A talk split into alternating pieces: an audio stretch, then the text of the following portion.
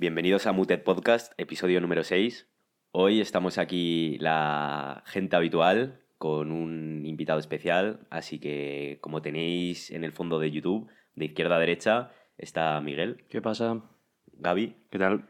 Óscar hoy no está, el siguiente soy yo, Montero, y la arriba. Hola chavales. Y de invitado pues tenemos a Álvaro, que es biólogo, Hola, ¿qué tal?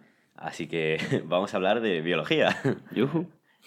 Y bueno, antes que nada, mm, la arriba procede. vale. Em, se me va la mano y doy un portazo sin querer. Mi padre, ¿has cerrado?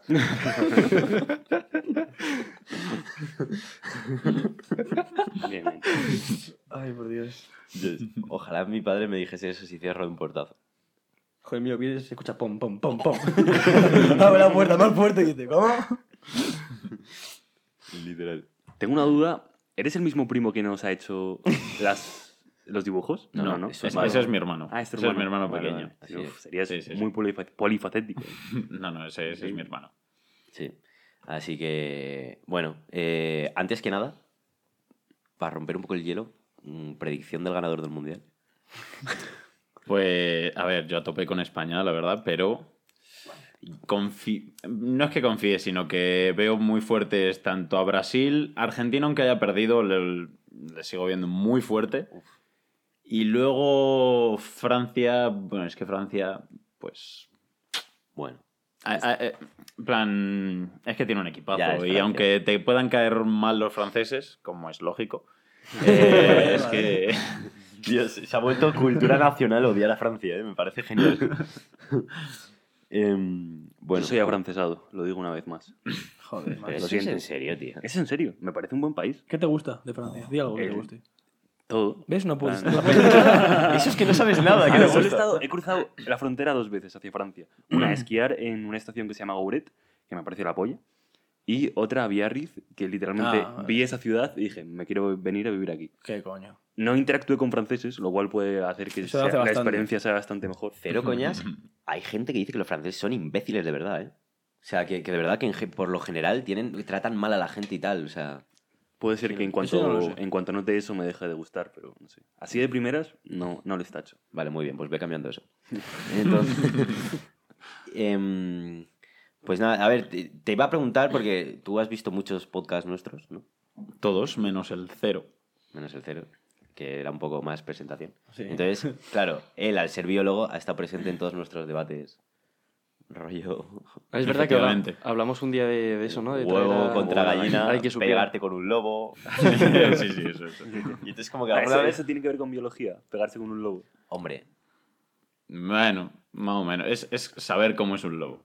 Claro. Me ha costado mucho como ser consciente de, de qué, re- qué se estudia realmente en biología, Sí. que se pueda como aplicar al, al día a día. Plan, bueno, al día a día. Como sin caer en... ¿La zoología está dentro de la biología? Sí, a ver, en plan, la biología es como súper, súper amplia. De hecho, en la carrera es como que ves muchas cosas súper diferentes, con poca profundidad, porque es como. Hay Ah, mil cosas. claro. entonces- Claro, es que por ejemplo él me decía de preguntarte sobre biología eh, que haya de otros planetas, Claro. en plan la vida en otros planetas y cosas así. Claro, es que Es como- astrobiología, yo, por ejemplo, No, es, no controlas no sé astrobiología, ¿sabes? O sea, es que no se dará en la universidad, yo creo directamente. No, no, eso ya es. en plan, Eso ya supongo que será un máster o no tengo ni idea. En plan, sé que hay un instituto de astrobiología, pero no sé qué se hace ahí. Claro. Pues eso está guay. Claro, es que le puse un poco la comparación de yo que estudio ingeniería de caminos, tal. Pues es como si yo tuviese, supiese cómo funciona una estación espacial simplemente porque es una construcción como una casa, pero en el espacio, ¿sabes? O sea, es como un poco ese. Como que en realidad le puedes ir por muchos ámbitos, ¿sabes? O sea, la biología es que es todo, es la vida. Sí, es es súper amplio, es muy, muy amplio. De hecho, luego en cuarto te, bueno, por lo menos a la Complutense te especializas dependiendo de la rama que te, que te interese más. Plan ambientales o sanitaria o eh, biotecnología, tal, porque, porque es como tan amplio y tan diferente todo lo que puedes ver que necesitas especializarte un poco. ¿Tú cuál eres? Yo ambientales. Yo hice- la rama de ambientales, sí, sí, sí. ¿Eso qué implica? Pues eso es- son asignaturas más de campo, por así decirlo. Es como, así a grandes rasgos, como dos ramas como más de laboratorio ¿Mm? y dos ramas un poco más de campo. Pues tipo animales, plantas, ecología, contaminación, un poco más así, mientras que los Ah, otros joder. tienen tipo eh, edición genética, embriología, cosas como súper de laboratorio, más de medicina, cosas de ese tipo. Y yo más vale, es, vale. yo es campo, en general. Entonces lo de. ¿Me bajo el lobo o no me bajo el lobo? Uf, yo, yo lo veo muy difícil. Sí, ¿no? Eh, ayer, no sé si es esto, no, no entiendo por qué estas cosas me pasan con este timing, parezco y yo Juan, pero, tío, ayer iba paseando a Coque, que todos sabéis el tamaño de Coque, Sí. tío, pues pasaron cuatro tíos con un, un perro que es tamaño lobo, en plan que es de estos, un husky grande, se puso a sacarle colmillos a Coque y a tirar para adelante, el tío estaba tirando de dos y como adelante, o sea, lo tenía súper cerca ya, hasta que di un paso hacia atrás porque tenía coque, ¿sabes? Como tirando para adelante sí, también sí. y yo, no sabes lo que estás haciendo. y como que en ese momento creo que es la situación más cerca que está en mi vida de ver cómo sería mi enfrentamiento contra un lobo. y me sorprendió lo poco nervioso que estaba. Estaba pensando ya de qué pata le iba a intentar arrancar primero. Pero Con la ayuda de Coque te lo bajas. Sí, ¿O no? Coque molesta Coque- últimamente, sí. El coque está mullidito, Quieras el pelo no. ese que tiene. preferiría... Se enreda en el pelo. Coque. Coque- Coque es mi perro, para los que no lo hayan intuido. no vaya a ser que se piensen que estoy paseando a mi vecino. No hermano pequeño. ¿No lo has dicho, no? ¿No lo habías dicho? Sí, pero por si acaso, yo qué Ah, sé. vale. nunca- mejor dos veces que ninguno. Em, Me y- encantaría que fuese otro animal como una tortuga, en plan, algo, algo súper Un indefenso. periquito, lo llevo con correa por ahí. Tú, me encantaría tener un pájaro como mascota, me fliparía. Molaría sacarlo a pasear, ¿eh? Con una cometa. Em, pues eso, esa ha sido mi experiencia cercana al enfrentamiento contra un lobo. Pues yo lo veo, lo veo muy difícil lo del lobo. eh. Lobo y, y cualquier animal. Es que al final eh, le ponía el ejemplo aquí a Montero que un chimpancé mismamente nos revienta a cualquiera de nosotros. eh. O sea, son, son bichos que, que, que son puro músculo y que están acostumbrados a, a- a vivir de, es decir, es, es- es su vida, es como acostumbrados a, Mm. a pelearse continuamente. Tienen armas, por así decirlo. Es como, Mm. nosotros con qué, con qué nos peleamos nosotros? Creo que vamos a morder a alguien, ¿sabes? Es como al final Mm. son animales preparados para vivir y para matar. Concretamente un lobo, por ejemplo, es como un animal preparado para matar. Y punto. Y, y y- y en peleas entre ellos son animales preparados también para pelearse entre ellos, ¿sabes? Es como... Son animales optimizados para matar. Entonces es como-. Sí. ¿Sabes? Que, que yo te lo decía que era como. Al final, entre cinco lobos cazan un alce, por ejemplo, que eso pesa 700 kilos. Entre cinco lobos, ¿sabes? Es como. Un lobo a una persona como nosotros que, que pesamos 70 kilos, es como. Ya. Nos ya. destroza, ¿sabes? Nos ponemos cinco bolas a intentar tumbar un alce y yo creo que no hacemos ni de puta coña, ¿eh? Sí, es que al final nosotros al final utilizamos herramientas para eso, para suplir las carencias de, Ya, ya, justo. de armas. ¿Sabes? ¿Qué, qué colmillos, qué colmillos de mierda tenemos, Sí, ¿sabes? si o uñas. un bocado al lobo me va a decir, sí, pues espérate. Pero a lo mejor esa es la gracia, un poco eh, herramienta de distracción, ¿sabes? En plan, el lobo no se espera que le vas a meter un mordisco y le metes un gancho de izquierda así, en sin que se Pero al final nuestro arma es pegar golpes. Ya, ya. Nuestro arma es un Claro, puñetazo. yo, estaba pensando en la inteligencia del humano en la batalla, pues cuenta al final. Claro, también, a no ver, sé. sí que cuenta. Si y sabes obviamente pelearte- puedes. Coges un palo, coges una piedra, Una una piedra, piedra, claro. algo así. Pero si tú pones a, a saco contra el animal, primero. Además, que es eso, tú tienes que estar preparado para esta situación y estos animales están preparados para esa situación. Tú no. Y te quiero un- decir, tú Ya, en ya, ese ya. momento es como. ¿Y ahora qué haces? ¿sabes? Contra un peleador profesional lo ves más factible. Imagínate Khabib, por ejemplo. Y un lobo ver, gordo, eso- un lobo así... sea, porque, Luego ya quizás- viejito. Claro, quizás nos estamos imaginando al, al rey de la manada, pero no, tiene que ser uno así defectuoso, ¿sabes? Que esté así mayor. A ver, eh, eso ya. Uno normalito. No lo sé, a ver, normal. una persona ya acostumbrada y acostumbrada a recibir golpes y, a- y demás, pues no lo sé. A ver, también he de decir que si te encuentras un lobo en la naturaleza, lo más probable es que el lobo salga corriendo en cuanto te ve. O ¿En puede que él te vea y tú no lo hayas visto y ya haya salido corriendo. ¿En serio? Sí, sí, sí. no. Es decir, lo- los animales por lo general temen ¿Y al ser oso? humano. así. Ujú. ¿Y un También, oso? también. Es Con decir, cual- cualquier, cualquier animal suele huir a no ser que se sienta totalmente encerrado y entonces ya intente como atacar. Pero cualquier animal va a intentar huir lo primero porque... ¿Y tú te crees lo de que bastante. unos chavales se bajaron a un lobo, o sea, un oso. Ah, yo es, es que ese vídeo he visto algo por No, Twitter. ese- eso era un vídeo de un tío es que estaba solo. Sí, vídeo no supone- hay, no hay vídeo del... No hay otro, Ah, no, ese ese, es es otro. ese es otro. Uno otro que, que está está como subido a una rocas. montaña, Sí, sí. algo así. Sí. No, hay otro que se supone que no es vídeo, pero que dos chavales se fueron a, a entrenar a la montaña en Rusia y tal, y eran dos chavales que hacían grappling, en plan, pues MMA y tal. Y, y uno de ellos, o sea, el oso atacó a uno y el otro por detrás o algo así le cogió, empezó a estrangularle y tal. Y no sé si, por lo menos acabaron saliendo ile- ilesos, dentro de que uno tiene la cara destrozada. Bueno, vivos, básicamente, sí. Ya, a ver, bueno, salir vivo ya es un logro.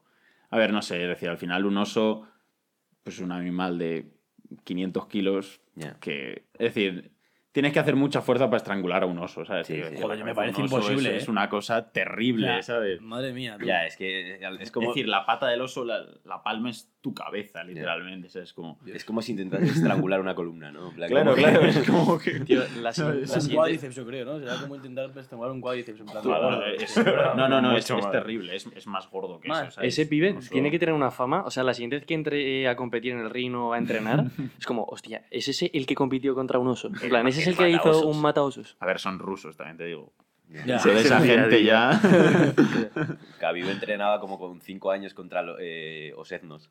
O sea, Qué loco, tío. o sea, ¿Te cuadraría que el, el oso sea el animal más, más peligroso terrestre?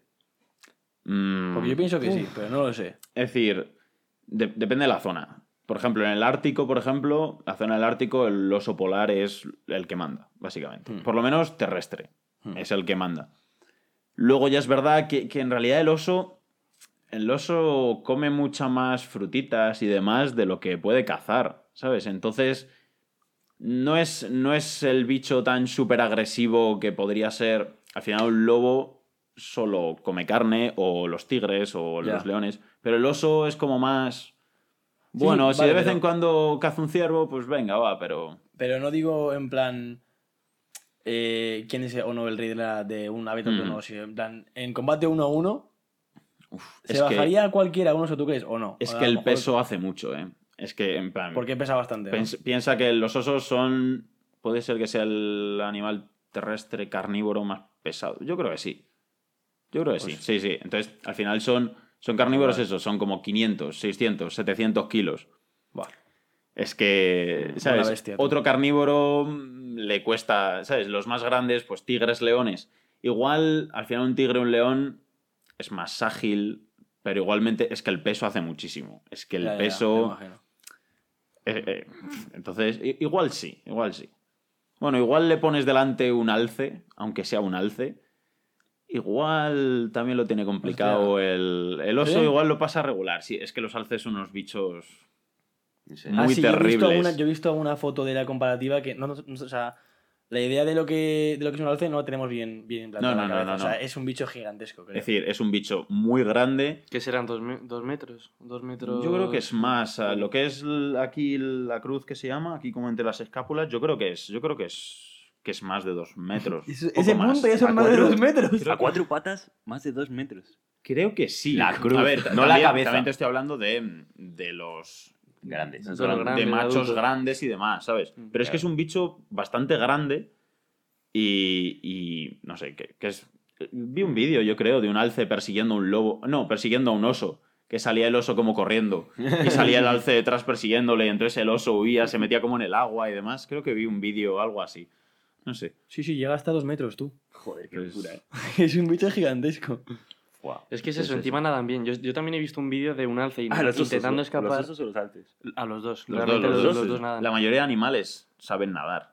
La mayoría. Yo he visto el típico vídeo de un oso persiguiendo un alce, o sea, al revés, y que el alce se mete en un lago, intenta escapar, pero el oso le pilla. O sea, se meten, ¿sabes? Tú vas viendo cómo las cabecitas se van acercando, se van acercando, y ya justo cuando está como cerca de la superficie, lo engancha y dices tú, tú, qué locura. Ostras, ese es un alce 100%. Porque me suena. Sí, yo he ¿no? visto. O- Escuché un podcast del Joe Rogan diciendo que vio un vídeo. Era, creo que era un cervatillo. O un ciervo, no sé. Pero que uno se le partió la espalda de un zarpazo a uno de estos, en plan. O sea, que también tiene una fuerza descomunal. Sí, sí, son... O sea, que de un zarpazo, le, pero le partió la espalda, ¿eh? O sea, es una auténtica Es que- locura. Y, y lo que os he comparado antes de un chimpancé. En plan, tú coges a chimpancé, gorila, orangután y demás.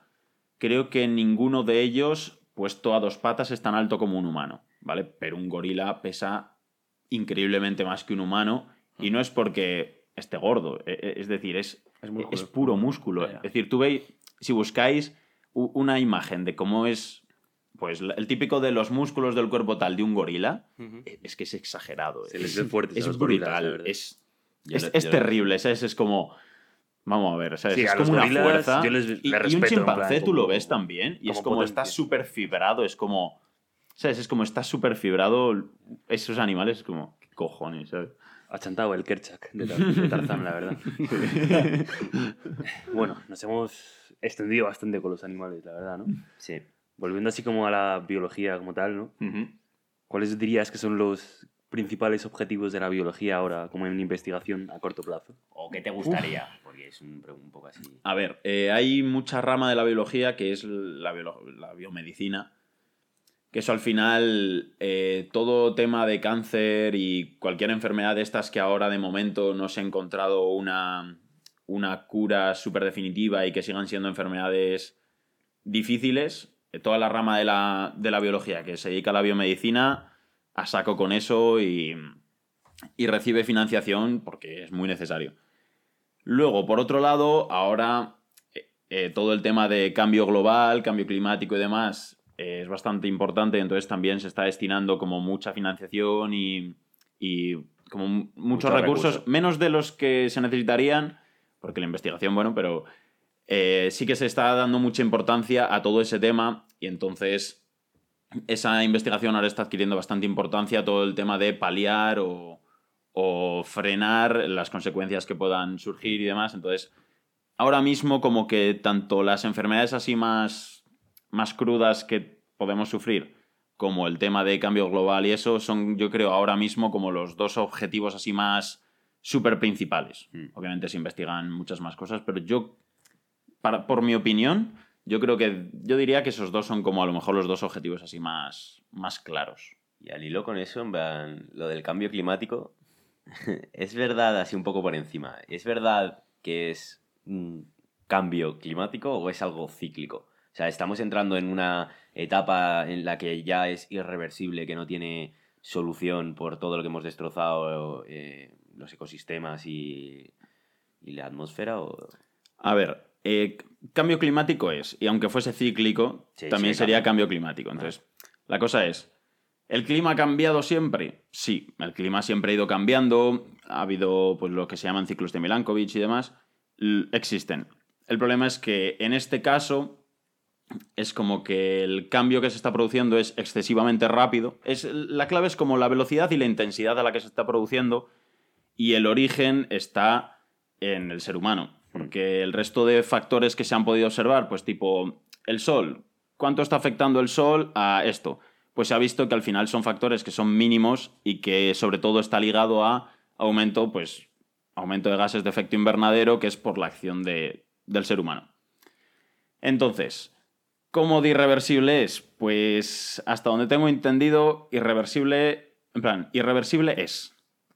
Otra cosa es que se pueda frenar y otra cosa es que podamos como estar preparados para las consecuencias de tal forma que no sean tan, Graves. tan graves.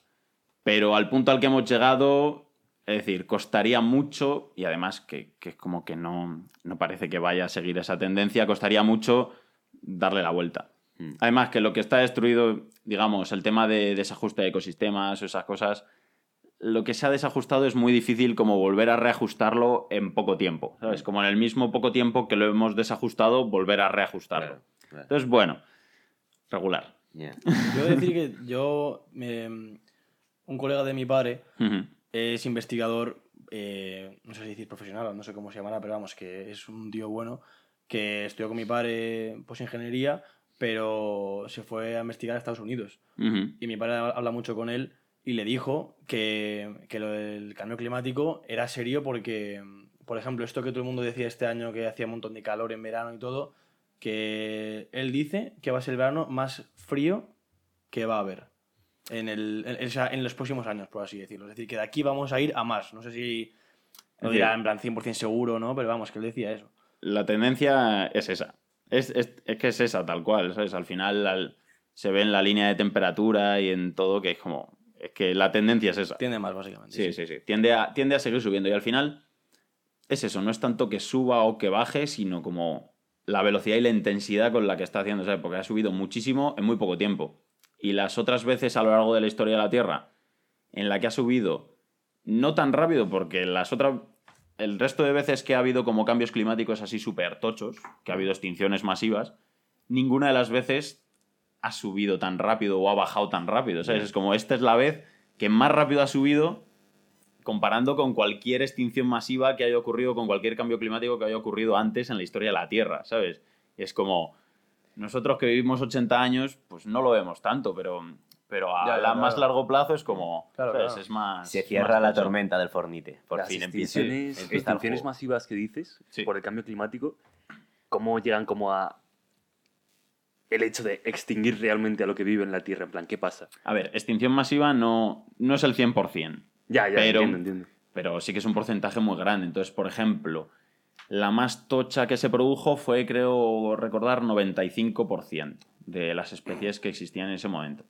Entonces, eso fue por, creo recordar que fue como por erupciones volcánicas a nivel masivo, lo cual ya causa como tanto tema temperaturas como eh, creo que fue enfriamiento, no, fue primero calentamiento rapidísimo, luego el tema de todos los gases que emites a la atmósfera, el tema de la radiación que tiene que pasar hacia la Tierra y al final, de hecho luego también eso tiene muchas consecuencias en el agua, porque el agua pierde oxígeno, entonces si de repente no hay oxígeno en el agua, los animales que viven en el agua Claro. se mueren, entonces es como Y que... afecta claro. a toda la cadena. ¿no? O sea, como- no, es claro, tanto, claro, claro. no es tanto a lo mejor el calor, sino también los efectos que producen. en Claro, la- en el eso es, de eso temperatura. E- Efectivamente, no es, no es tanto el, calor como Sí, sí. todo lo que desencadena Claro, claro. esos pequeños desajustes en la también temperatura. muchas veces se centra mucho el, todo el tema este sobre el polo norte, lo que derretiría los hielos, aumenta el nivel del mar y tal, pero a nivel global afecta a muchísimas más cosas que ni siquiera se están diciendo y que me parecen mucho más peligrosas. Sí, que- sí, sí, sí. Y, y lo de los océanos es importante, en plan, la temperatura. Lo de que suba eh, la temperatura de los océanos y pueda producirse lo que se llama anoxia, que, que pierda oxígeno ciertas capas del océano, más peligroso que pierda más Sí. o menos hielo el- los polos, ¿sabes? Claro. Al final es un cúmulo de cosas. Claro. Es el mayor riesgo de incendios, es la desertificación, es la pérdida de polos, es el- la pérdida de oxígeno en el agua, es, Mm. es un poco todo, o sea, es como Sí. pérdida de, de- de todo, básicamente, Me más luego pérdida de biodiversidad. Ansiedad climática.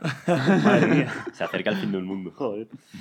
Y, y ya un poco saliendo de este tema tan catastrofista. Vale. porque- Algo más positivo. Em, yo quería preguntarte ahora que has dicho del tema de los océanos, porque nosotros también, uno de estos podcasts, estuvimos hablando un poco del océano y tal, y que todo el mundo tiene mucha curiosidad por ver qué hay en el fondo del océano. ¿Hasta qué punto sabemos cosas de eso? ¿Qué, qué hay ahí en el...? Se sabe súper poco, es lo que dijiste, se sabe poquísimo de, del océano profundo, de, los, oce- de las capas más superficiales, pues sí que se conoce prácticamente todo, pero de lo que es el océano profundo y la- el tema cadenas montañosas y eso, no se conoce tanto por haberlas visto, sino por las técnicas de los geólogos para Sí. detectar montañas y esas cosas, que los ingenieros sabréis también de eso, pero, pero a, a nivel de fauna y a nivel de qué hay ahí abajo se sabe poquísimo, ¿sabes? El tema de... Se sabe muy poco de cuántas especies hay ahí, de qué especies son, de su modo de vida, de todo eso se sabe muy poco porque no hay unos medios para bajar de forma súper cómoda ahí, en plan, no, no hay un submarino que baje a 10.000 metros, Ya. a die- perdón, sí, a 10.000 metros, no hay un submarino que baje ahí tranquilamente y puedas ver los pececitos y esas Y cosas. ¿sabes? bichos sí, o sea, ¿cómo puede un bicho sobrevivir tan abajo con toda la pre- presión que tiene, por todos los metros de columna de agua que tiene encima, por toda la, o sea, la falta de, no sé, de, de luz, de, de, de- o sea, ¿qué hacen ahí? O sea, ¿cómo Es decir, viven? La luz para muchos animales no es tan problema, porque es como, pues bueno, pues un animal ciego y que emite luz de vez en cuando, lo que sea, y que se guía un poco Eso te, por iba a sonido. decir, eso te iba a decir, no sé si estoy en lo cierto, pero había escuchado que los, los animales que viven en, en mucha profundidad tienen un tipo de retina que, que ves otro tipo de luz, o sea, no la luz que percibimos los- las personas, pero sí, no sé, otra, otra forma diferente, otro- a lo mejor otra señal, no sé cómo decirlo. Menos longitud de onda sería. A ver, así. eh, es como que... o eh, simplemente son ciegos y van ahí... Es decir, en general en el reino animal, cuando no hay luz, suelen Mm. ser ciegos. Tipo, animal subterráneo, Vale. suele ser ciego, ¿sabes? Suelen, suelen perder eso. Sí que pueden detectar otros tipos de señales, pero en general suelen ser ciegos. Pero es eso, que a saber lo que hay ahí. Obviamente, un megalodón no va a haber. Vale, eso, eso eso ya ¿Eso? lo preguntar. digo. ¿Eso por qué no? Eso te iba a preguntar. Un megalodón no va a haber, porque al final los tiburones no son, an- no son animales de profundidades, excepto alguna especie muy por ahí, y un megalodón es un bicho gigantesco que consume una cantidad de alimento eh, brutal. Eso se hubiese detectado. Un animal así de grande Mm. se hubiese detectado. O sea que no, no va a haber nada hiper grande ahí abajo. Y un megalodón ciego. No tendría alimento No. ahí abajo, ¿no?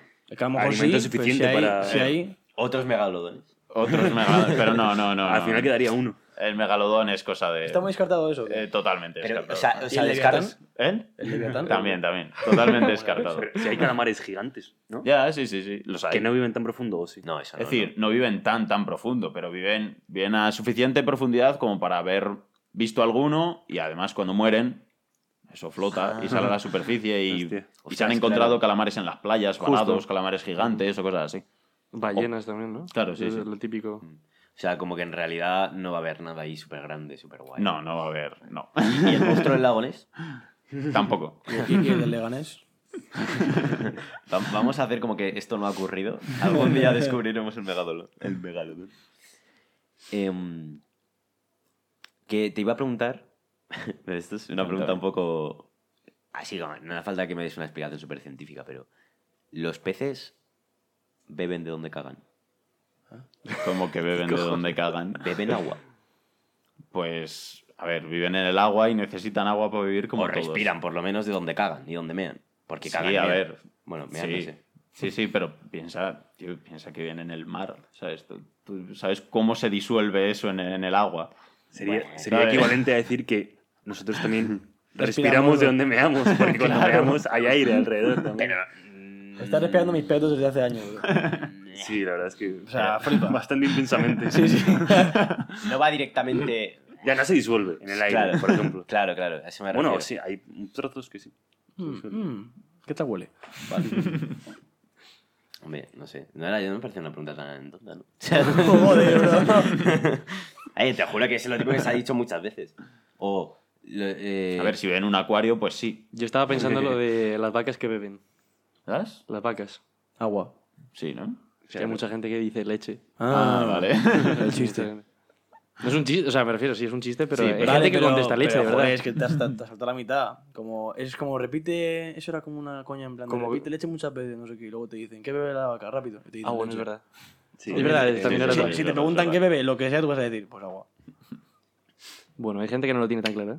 Pero vosotros sois gente culta, ya lo sé. Así Y otra pregunta así en plan, ya que te has puesto catastrófico con el, con el cambio climático y tal, em, si por ejemplo se supiese todo lo que se puede saber de, bi- de biología y todo lo que se puede saber sobre el cambio climático, rollo, porque entiendo que no se sabe todo y hay cosas que todavía pues no se entienden, pero si se entendiese todo, ¿se podría hacer reversible o qué se podría hacer o, o qué? Es decir, eh, mucha parte del cambio es también un tema social.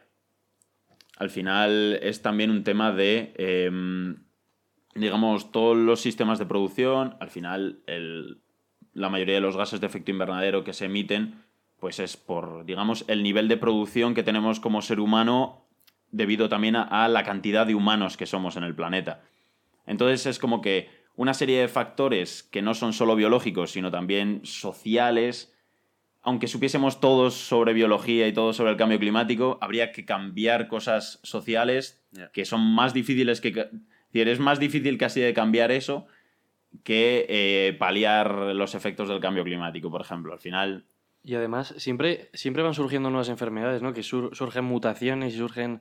¿Sabes? O sea, lo que quiero decir es que, aunque tú a día de hoy supieses todo lo que existe en el mundo, que bueno, ya sería una barbaridad, obviamente, eh, siempre van surgiendo mutaciones. Por ejemplo, con el COVID ha pasado. Sí, ¿Sabes? sí, El sí. que había no sé qué variante, luego otra, pasa no sé qué persona, eh, cambia. Entonces, al final, como que me parece que es una, una carrera que nunca va a terminar. Es ¿Eso- decir, no, sí, sí, sí. No se puede saber todo. Y siempre eso, surgen cosas nuevas o, em, por ejemplo, aparecen enfermedades nuevas porque antes no se había entrado en contacto con ciertas especies de una forma continuada, por ejemplo. Entonces, pues, enfermedad nueva. O eso, o mutan ciertos patógenos y enfermedades nuevas. Entonces, al final, es una carrera que no puedes, es muy difícil saber qué va a venir, con lo cual es, bueno, pues mientras vamos curando lo que nos viene, no, no puedes saber todo lo que va a venir, por eso, básicamente. Sí, Sí, sí. Porque, o sea, la gente que, rollo, en otros países como en eh, Tailandia o India o tal, estos sitios que son un poco, que comen cosas un poco más raras, la gente que desayuna murciélago y merienda zarigüeya, o sea, esos tíos nos traen enfermedades nuevas o, o, o de- o hasta qué punto ese tipo de animales están hechos como para comértelos. A ver, no, no es que estén hechos o no para comértelos. Son un poco las condiciones sanitarias que se pueden tener, porque al final el, el bicho que te llevas a la boca es cuestión cultural. ¿Sabes? Y nosotros a lo mejor no nos comemos una zarigüeya, pero te puedes- hasta hace el tiempo que sea se comían ratas de agua o cosas así, ¿sabes? Y te, te quiero decir, al final tú cuando tienes hambre comes lo que sea.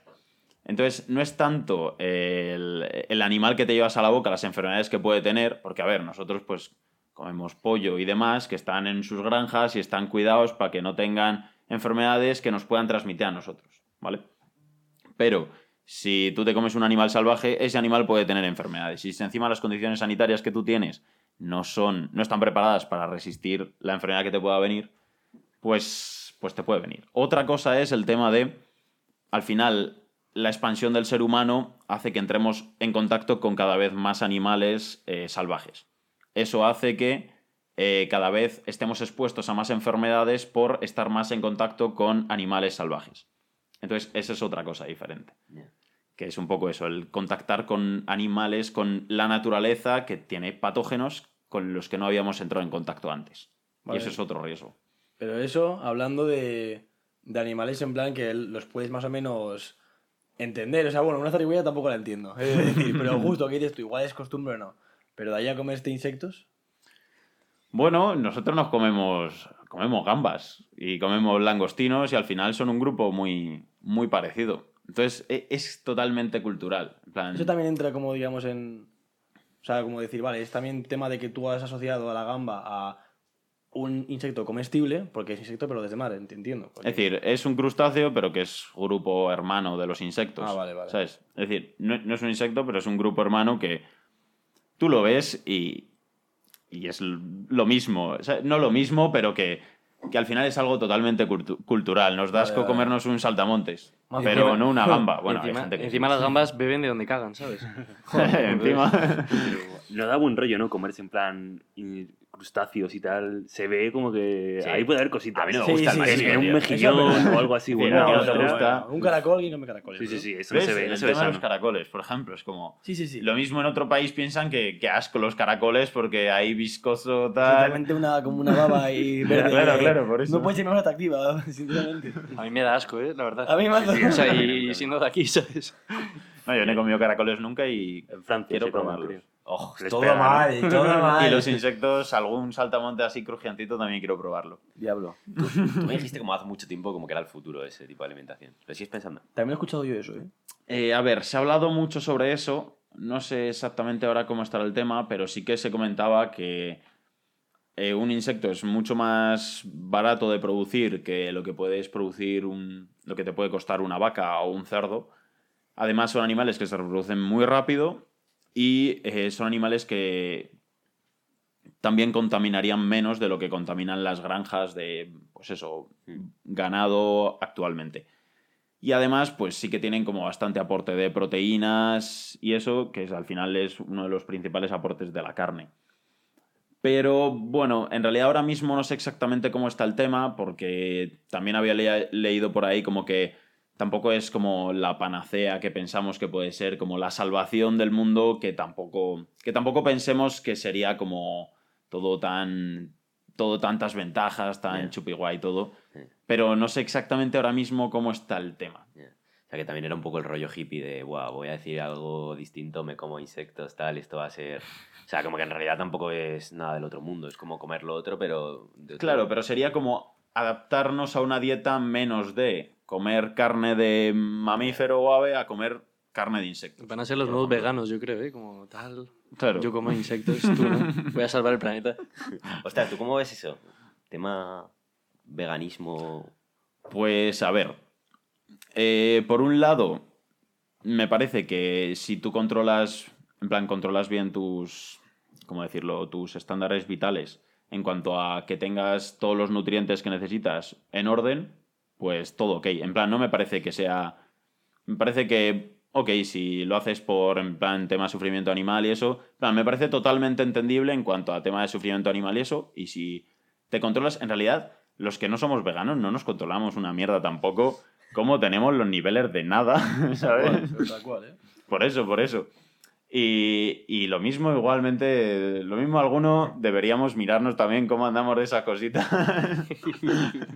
pero, pero sí, no me parece. Sí que me molesta un poco el tema de como ponerse ya un poco más sectario, en el sentido, bueno, creo que me entendéis, ¿no? Como Sí. ponerse un poco Sí, más sí, sectario eh, con el veganismo y demás, pero mm, mi compañera de piso es vegana y a tope y nos llevamos súper bien y súper maja y, no hay ningún, y no hay ningún problema, ¿sabes? Que Solo tiene un gato, tampoco hay mucho tiene más problemas.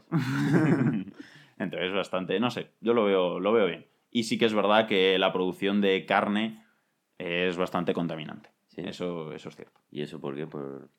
Porque al final el, el agua que necesitas para criar unas vacas, unos cerdos, es mucho más que el que necesitas para una plantación de algo. Ya. Y aparte eh, emiten, creo que era metano. Claro. Y entonces, como que al, al final la cantidad de energía que pierdes, piensa por ejemplo, cultivas un montón de soja y esa soja va para alime- alimentar a una vaca. Esa soja podría alimentar a más gente y entonces es como que se pierde mucha energía en el proceso. ¿Sabes? Es verdad que el alimento que consigues es un alimento diferente, con unas propiedades diferentes a la soja que te habrías comido y no te vas a alimentar solo a base de soja, pero es verdad que se pierde como mucha energía en el proceso de pasar de un nivel de la cadena alimentaria a otra. Tengo un contraargumento. ¿Pero no crees que esa vaca va a alimentar a mucha gente? Como que al final el hecho de que tú esas hojas se las estés dando a la vaca eh, va a ser una mejor opción o mejor alternativa que directamente que la repartas a la gente, ¿sabes? Sí, sí, sí. O sea, entiendo el concepto de se pierde, pero luego esa vaca va a ir a mucha gente, ¿sabes? Sí, sí, era, en plan, era por simplificar, pero sí que, sí que es verdad que al final, eh, en plan, tú le das un alimento a esa vaca, pero le tienes que dar luego más alimento y más alimento y más alimento hasta que la vaca ha crecido el tiempo suficiente para matarla y conseguir la carne. Entonces, inevitablemente, siempre en una cadena trófica se pierde energía en el proceso. Sí, y Siempre. En general, en todo. Claro, porque Siempre hay. nada rinde al 100%, Sí, ¿sabes? justo. Mm. Y aparte lo que dices, si te estás alimentando a una vaca de por vida, en plan, a su vida entera a la vaca, y esa vaca da de comer un plato a no sé cuántas personas, ¿sabes? O a una le darías de comer durante no sé cuánto tiempo, ¿vale? Sí, justo, que la cadena no es óptima y al final eh, Sí, se claro, pierde claro. energía. Sí, Lo lo- que es imposible, desde luego, es que quede más. Que la vaca dé más energía de la que ha consumido. Y aparte sí, que lo que gastas en regar la soja y tal para darle comer a la vaca, estás gastándolo también en que luego darle de beber a la vaca. Claro, O sea, es decir, es que la vaca consume por dos entonces, ¿sabes? sí, es, es algo así. Es como que al final. No, y que aparte animal- lo, que ha dicho, lo que ha dicho, o sea, entre lo que crece la vaca tienes que darle comer muchísimas veces, ¿no? Es verdad. sí, sí. A ver, es verdad que los animales en general que nos comemos nosotros, a no ser que sea como carne, tal, así un poco más top, la mayoría de la carne que nos comemos, los animales. Comen pasto. No, no, sino que los animales tienen súper poca edad. Plan, son animales. También. eh, en cuanto llega la vida adulta, para que sea vaca adulta, fuera. ¿Sabes? Es como que al final lo que se prima es la rapidez, es la cantidad. Entonces no puedes esperar, no vas a esperar a que la vaca tenga ahí ya, ya, sus claro. 10 años, tal, no. Mm, La vaca, en La cuanto sea vaca. La calidad de la carne es lo que les importa. Claro. Y la cantidad de mierda, literalmente, que producen eso, esas Mm. vacas también es un problema, ¿no? Sí, sí, sí. sí. Me suena de un documental que es que se cargan zonas enteras de... contaminan el agua con todo lo que cagan y, y no sé qué más. Eso no lo sabía. Pasan, pasan Sí, sí, sí. cositas. con Pero mierda decirte hacen. que, la gente que es así vegana, yo entiendo, no lo, he- no lo he mirado, la verdad, pero por la imagen que dan, la verdad, los que más dan imagen de los veganos no se quejan de es que contamina mucho. Es como más ese sentimiento de proteger al animal, ¿sabes? No es tanto el, el problema real que causan, sino un problema más moral que tienen ellos de decir es que no me parece bien que se está haciendo esto a los animales. Sí, a ver. hay- es entendible, ¿sabes? Hay, hay, hay cosas en plan que, que a lo mejor no pasamos, pero dentro de lo que cabe somos seres omnívoros, tío, vamos a comer carne y vamos a comer vegetales, en plan va a haber de todo. En plan, no puedes, a ver, que si quieres elegir no comer de producto animal, pues está perfecto, ¿sabes? Pero, Sí, a ver, no sé. es, es verdad que muchas veces se centra, se centra más en el tema del sufrimiento animal, en lo que es el- la lucha vegana, como más en el sufrimiento animal que en, pues eso, en la pro- contam- propia contaminación que pueden causar y en esas cosas. Pero sí que he visto un poco como mm, de los dos palos. En plan, sí que hay gente que es como, ah, no, yo solo porque me dan pena los animales y gente que sí que es como más como ver el problema como ver el problema en su totalidad en plan como algo más global de no es que además mira esto causa esto esto causa esto y además ahora tema cambio climático pues esto es un problema que, que contribuye mucho tal sabes como que yo he visto un poco de todo al final es como todo hay gente que se mete más de lleno y se informa más sobre el problema que, Claro, claro. que otra gente entonces ¿De evolución sabes algo? ¿de? De evolución, que es un tema que me ha de molado evolución bastante sí, sí. siempre. Al- algo sé Y es que además vi hace poco, eh, como salí como un modelo 3D de cómo sería un ser humano en el año 3000, de aquí a mil sí. años. Y así como, como encorvado, con el cuello echado para adelante, creo que tenía dos pares de párpados. Y, y me, pregunté, me pregunté a mí mismo, ¿cómo podemos llegar ahí si en teoría el, el proceso evolutivo principal que había antes, que era la selección natural, ya no se da, ¿no? Porque ahora la mayoría de la gente no se muere antes de tener hijos, ¿no? Es decir, no, no es tanto que no se muera antes de tener hijos, sino que el ser humano estamos regidos por la cultura, por procesos culturales. Es decir, nosotros no, no elegimos, en plan, no elegimos al macho más fértil con el mejor territorio, por así decirlo, sino que al final es un proceso cultural, es mucho más complejo que, que eso. Y si naces con una enfermedad eh, genética, no te vas a morir a los dos años porque hay una sociedad, hay un sistema sanitario que te puede Claro, permitir tener una vida normal. Entonces, digamos, la selección natural en el ser humano eh, está casi totalmente dominada por lo que es la cultura.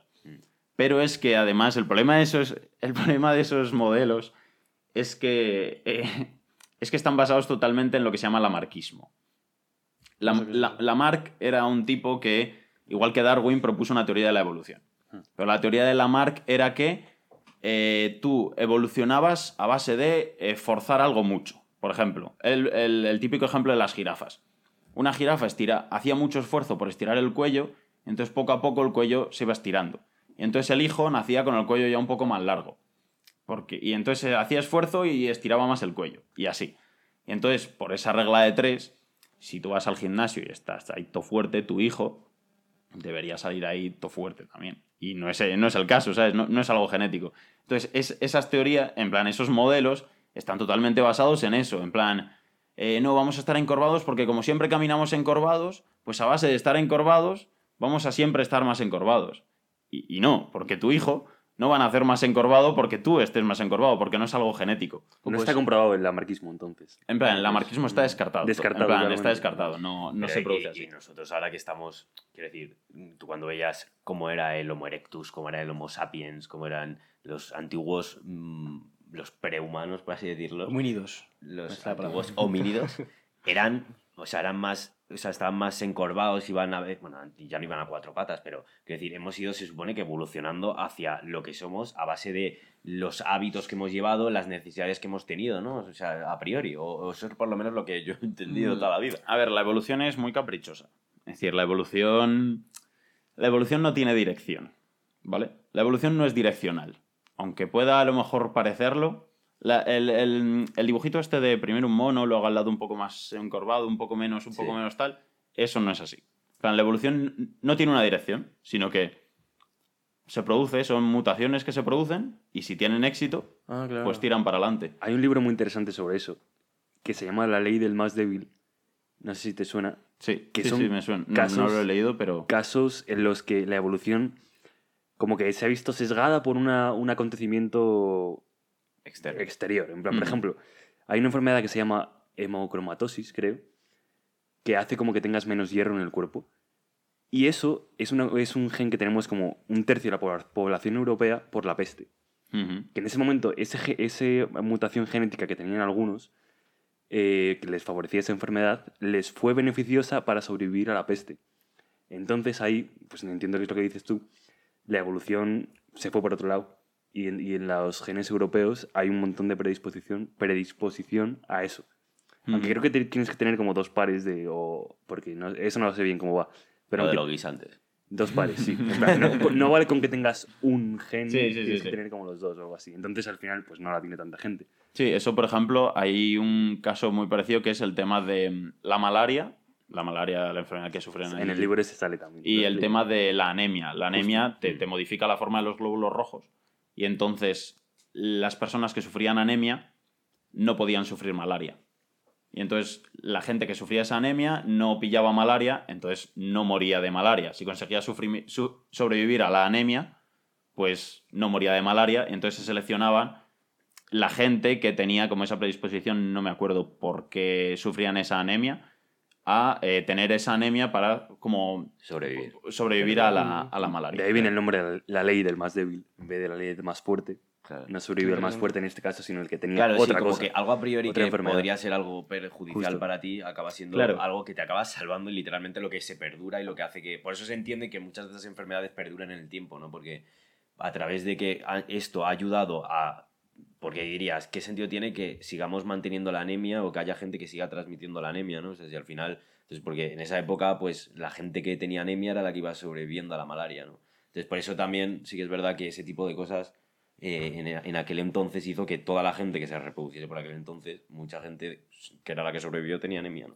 Entonces Claro. eso hace que se propague mucho. que estas- perduren, claro, que perdure tanto. los genes que te predisponen a... Te- no me acuerdo exactamente por qué era, pero Sí. eso, algo genético tiene que ser, porque si no es genético es lo del, lo del modelo del este 3000. Si no es algo genético, no se va a perdurar en el tiempo, porque tu hijo no va, no va a heredar eso, Sí. ¿sabes? Entonces, por eso lo del modelo ese... uf, No, no, no dice nada, nada, nada. Eso, en Claro. plan, son, Es un poco fantasista, ¿no? es totalmente fantasista, es totalmente fantasista. Es decir, a ver, ¿cómo vamos ahora la gente? Pues así. Pues entonces va a ser eso mismo, pero multiplicado por tanto, ¿sabes? Claro. Es De como, hecho, no yo, tiene yo sentido. he visto alguna foto en internet que dice em, tema predicción, que eso sí que suelen hacerlo algunas empresas, de cómo vamos a ser en el futuro. Y sí que había visto fotos de típica persona encorvada, con, se dice que los dedos largos, ¿no? Y incluso también que va a afectar al tema de, de los ojos. O sea, he oído hasta un, un párpado como específico Sí, para... sí, sí, es lo, que- lo que he comentado. Sí, sí, sí. Pero que no, que eso eh, ya te digo. Nada. Nada, nada. Que Nada. cambiando un poco de tema, Sí. el otro día estábamos hablando de que los perros, eh, en, en la situación en la que tú le das un huevo, tienen la intuición, y que no sabemos cómo, de cuidar ese huevo. Y entonces nos huevo. parece muy interesante, sí, o sea, en YouTube hay varios vídeos de perros a los que se les da un huevo y no sé si es por quizás por la presencia que han tenido eh, con, con el humano y con, con las gallinas a lo mejor durante el paso de mucho tiempo, pero tienen eh, una como una sensibilidad para, para saber que es vida o, o que puede llegar a serlo. Entonces es curioso. hay vida.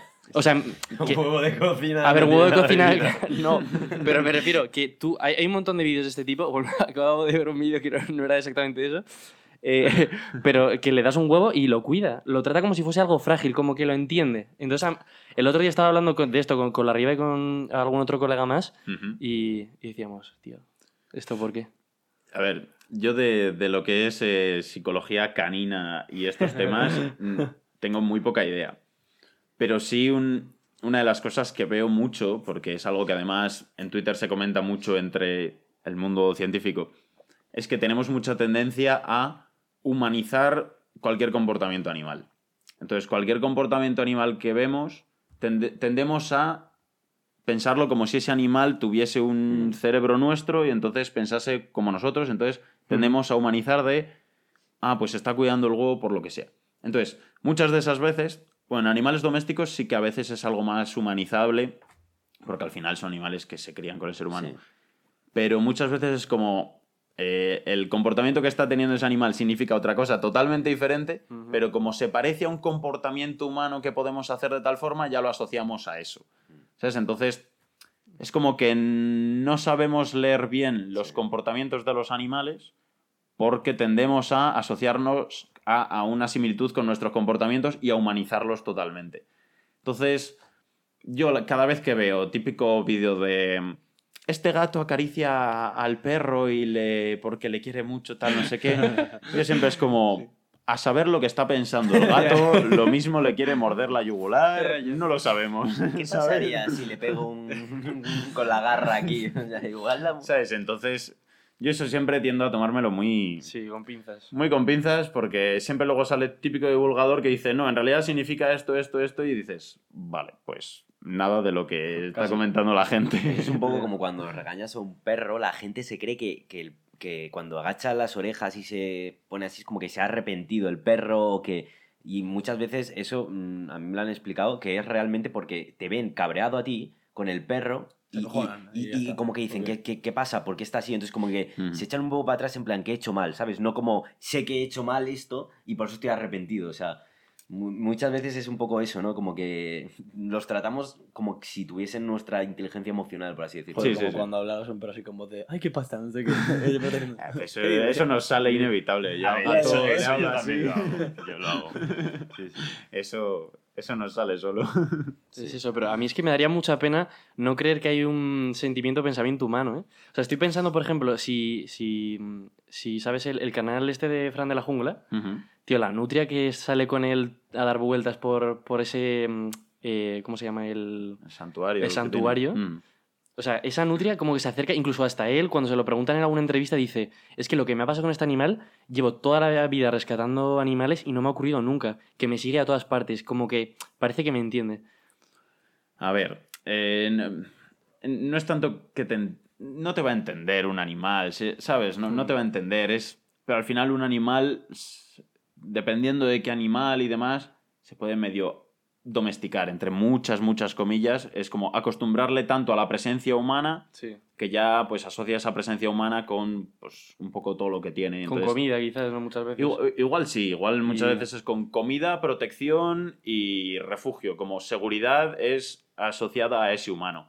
Entonces, al final es como generarle a ese animal una confianza de que el ser humano es algo positivo y entonces siempre va a ir con ese ser humano. Entonces, muchas de esas veces, de hecho, es hasta perjudicial en el tema de si tú quieres, rescatas un animal para luego soltarlo a la naturaleza, eh, generar ese, como generar ese contacto estrecho con el ser humano es totalmente negativo porque si luego lo sueltas a la naturaleza, ese animal cuando sienta un humano, cuando ve un humano, va a ir como a, ¿sabes? Va a asociarlo con, ah, no, seguridad, comida a ese humano, ¿sabes? Al final, y, y tú eso lo ves en los animales del zoo, que la gente les echa de comer y ves al animal ahí como to- totalmente pegado a, la valla para que le des algo de comer. ¿Sabes? Es un animal como totalmente acostumbrado a un contacto humano que asocia con eso, comida, protección, seguridad y demás, que a veces no es positivo si luego ese animal lo quieres, eso, como reintroducir en su hábitat tal, es un animal que, ¿sabes? Mentalmente ya asocia al humano con eso. Sí, que es un animal ya. O sea, yo eso sí que lo he visto mucho en lo de Frank de la Jungla y tal. Como que hace un periodo de readaptación a cuando tenga que salir otra vez ya a la selva o a donde tenga que soltarlo, ya estar otra vez preparado para tener esos instintos de el humano no es bueno siempre. Mm. Es decir, siempre que se intenta como reintroducir un animal, se intenta como, como que el contacto con el humano sea lo menor posible, Sí. en, De- en todos los aspectos. De- Como sí. nulo. Si puede ser nulo, mejor.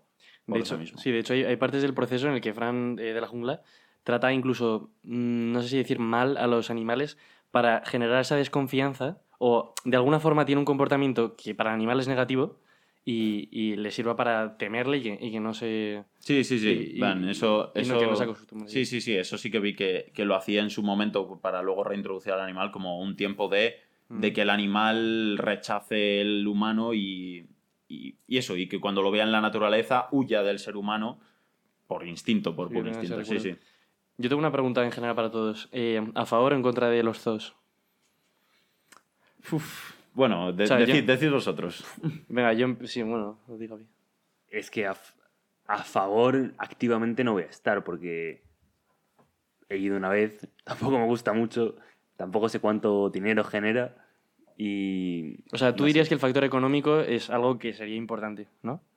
Por ejemplo. No, no, si lo fuese, en plan, si fuese una especie de negocio multimillonario que da trabajo a un montón de gente, pues igual estaría un poco a favor, pero así de primeras no estoy a favor. Porque, ni, ni me gusta espe- especialmente ni sé qué cosas buenas hace. Yo he de decir que. O sea, es que hay diferencia, ¿verdad?, entre zoo y safari. Es muy Sí, diferente. hay diferencia. Que de hecho se ha Yo- puesto muy de moda el... Yo, safari existiendo Safari, pues mm, tampoco me pondría en contra, pero desde luego que tampoco me pondría a favor de un zoo, ¿sabes? O sea, diría, tener un animal que está completamente fuera de su hábitat, o se le ha recreado un hábitat en 15 metros cuadrados, para que le veamos tres pringados a, no sé, cada, cada día, la verdad que, digo, ¿para qué? ¿Sabes? En plan, ya con lo que puedes hacer, te ves una película y punto. O un, la verdad Un este, documental. ¿Quieres tener contacto realmente con el este? Pues te vas a eso, a un safari, un sitio en el que sea más amplio y cueste más al hombre hacerlo, o...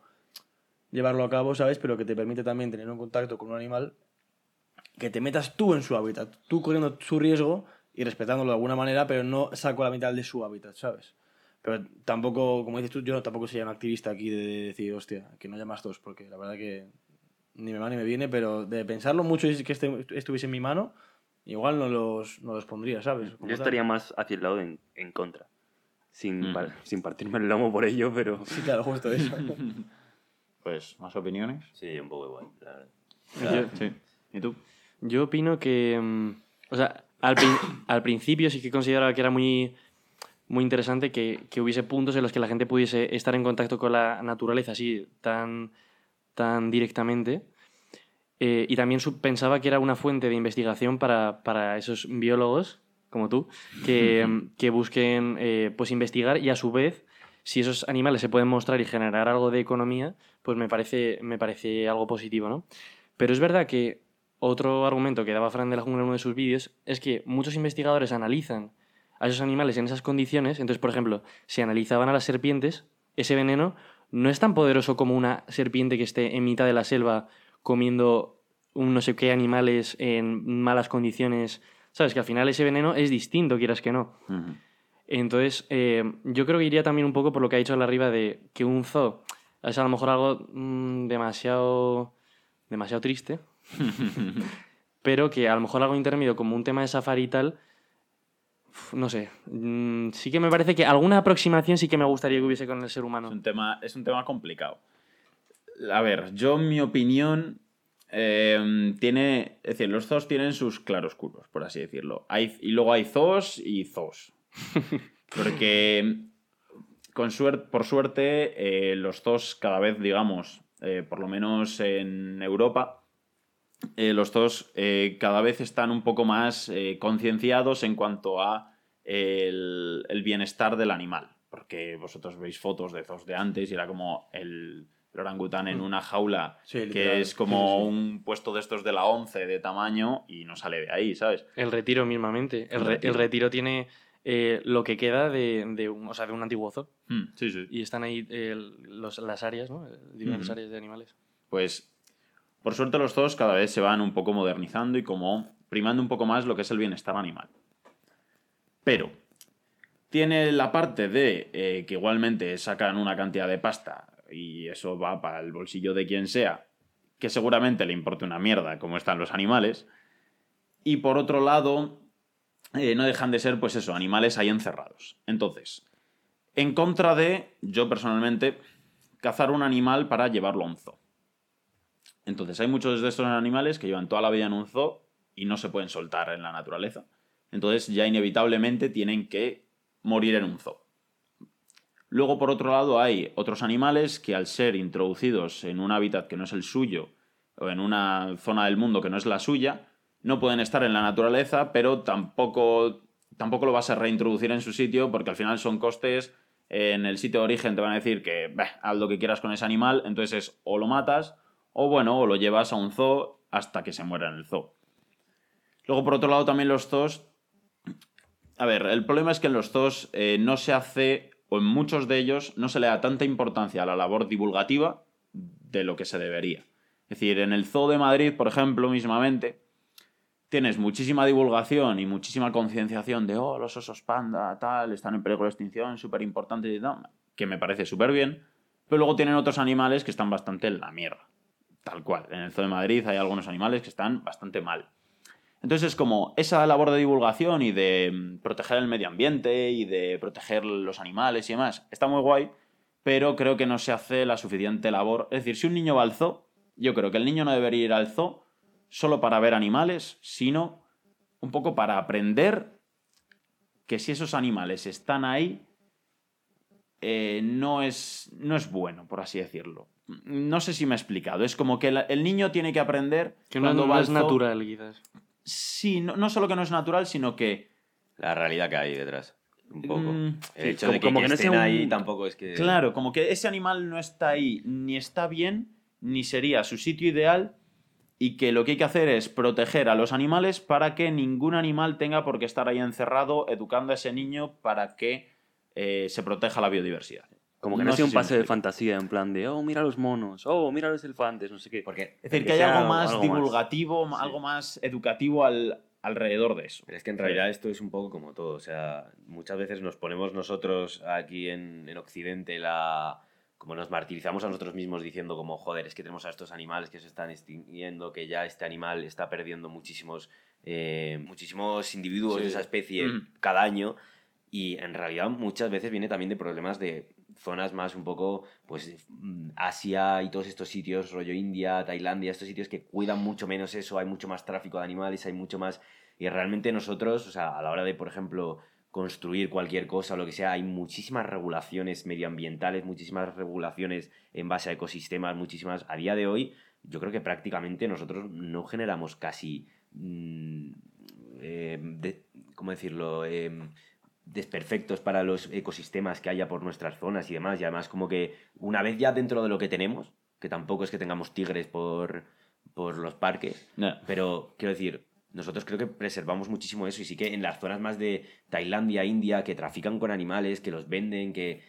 eh, yo creo que es un poco donde habría que poner el foco en estos temas, ¿no? Es decir, a ver, es verdad que en, en Occidente tenemos la suerte de que como no tenemos unos problemas de hambre o cosas así tan duros como tienen otros países, al final, al final podemos, tenemos unas políticas y tenemos unas sociedades más concienciadas con todo el tema de eso, bienestar animal y con todo el tema de los ecosistemas y demás que no hay en otros países donde no lo ven una prioridad, pues porque las condiciones Sí. socioeconómicas de la población en general no, Claro, no son lo suficientemente favor- favorables. sí, sí. Entonces, bueno, en los zoos sí que se hace en varios de ellos como una labor de especies en peligro de extinción, como recuperarlas para liberarlas luego en su ecosistema y demás. Pero considero como que de momento el balance entre lo bueno que se hace en un zoo y el simple hecho de como tener ahí al bicho metido, de momento, poco a poco se está poniendo más a favor de, oye, eh, esto tiene que ser, en plan, un zoo tiene que ser un centro de eh, recuperar especies y educar a los niños, no tanto un centro de exhibición de animales, por así decirlo. Sí. ¿Sabes? Yo creo que a- a- algo así sería. Sí, yo creo que te he entendido antes con lo que decías, que te refieres más a no solamente mira este animal, sino entiéndelo y entiende también qué hace, de dónde viene. Es decir, un león en un zoo no puedes explicar que, o sea, no explicas bien qué es un león si en vez de verle en la sabana o de alguna manera intentas demostrar lo que haría en la sabana, le pones ahí que le sirven un filete un trozo de animal muerto, pues cada X horas y ya está. Es decir, no estás entendiendo nada del león, estás que- viendo y ya está. Es que encima, yo no diría que se quedan ahí, sino que encima hay películas que promueven ese tipo de comportamiento. Si os acordáis de la película de Madagascar, Se está pensando justo en esa. Sí. pues eh, Alex el León, león. Alex el León, eh, o sea, es- está divirtiéndose, o sea, mm, o sea, es, es un entorno en el que no tiene espacio, que le dan de comer y que se siente bien, ¿sabes? Entonces luego entiendo que los niños pueden llegar a decir, joder, voy a vivir esto, ¿no? En plan, esta película parece súper guay, encima son animales que nunca he visto, no sé. Sí, sí, sí. Plan, es verdad que Madagascar tiene ahí. Es verdad que la primera de Madagascar es la de que la cebra quiere irse de allí Sí. porque ve que ella lo que quiere es la vida salvaje y tal. Mm. Y los animales están un poquito regular en, en el zoo Mm. de Nueva York, ahí en la película, la verdad. Sí, en plan, sí, están un sí. poquito regular en De cuanto hecho, a yo que- creo que muestra la crítica tienen- social de que literalmente es un poco una puta mierda, ¿sabes? Sí, sí, O sea, pero- yo he estado pero en ese niño- mismo zoo, yo he estado en el mismo zoo y tampoco es tan mierda como lo pone en la... En la A ver, pero el niño yo creo que tampoco se va a fijar en. en plan, el Ya, Alex el una- León está súper a tope en el zoo, súper guay como mola, y cuando va al mundo salvaje se vuelve malvado y quiere matar a sus amigos. Ya, pero Ojo, también, eh. también es una... El niño Tiene va a ver como. esa peli, en verdad. sí. Tiene Pero si lo piensas un poco, en realidad, la realidad, quiero decir, una- un león en el zoo está mucho, ha perdido mucho más el instinto de... Sí, sí. Sí, sí, justo a eso me refiero, a, a- a lo, que has, a lo que has dicho tú, que, que es como. eh, el, muestran como al león súper feliz en el zoo y que lo malo es ir a la vida salvaje. Hombre, Porque ir a la vida salvaje. Depende de lo malo respecto a una película de Disney en la No, que pero, lo claro. que prima es la... Pero eso justo Tiene las dos partes. Tiene la parte de que quieren la libertad en principio. Pero lo quiere solo la cebra. El, porque, en plan, Marty quiere la libertad Claro. porque como le gusta. Pero el otro, en cuanto se van a lo salvaje, se lo echa muy en cara, quiere volver a Nueva Claro. York, tal, y luego Encima- encima se vuelve malo.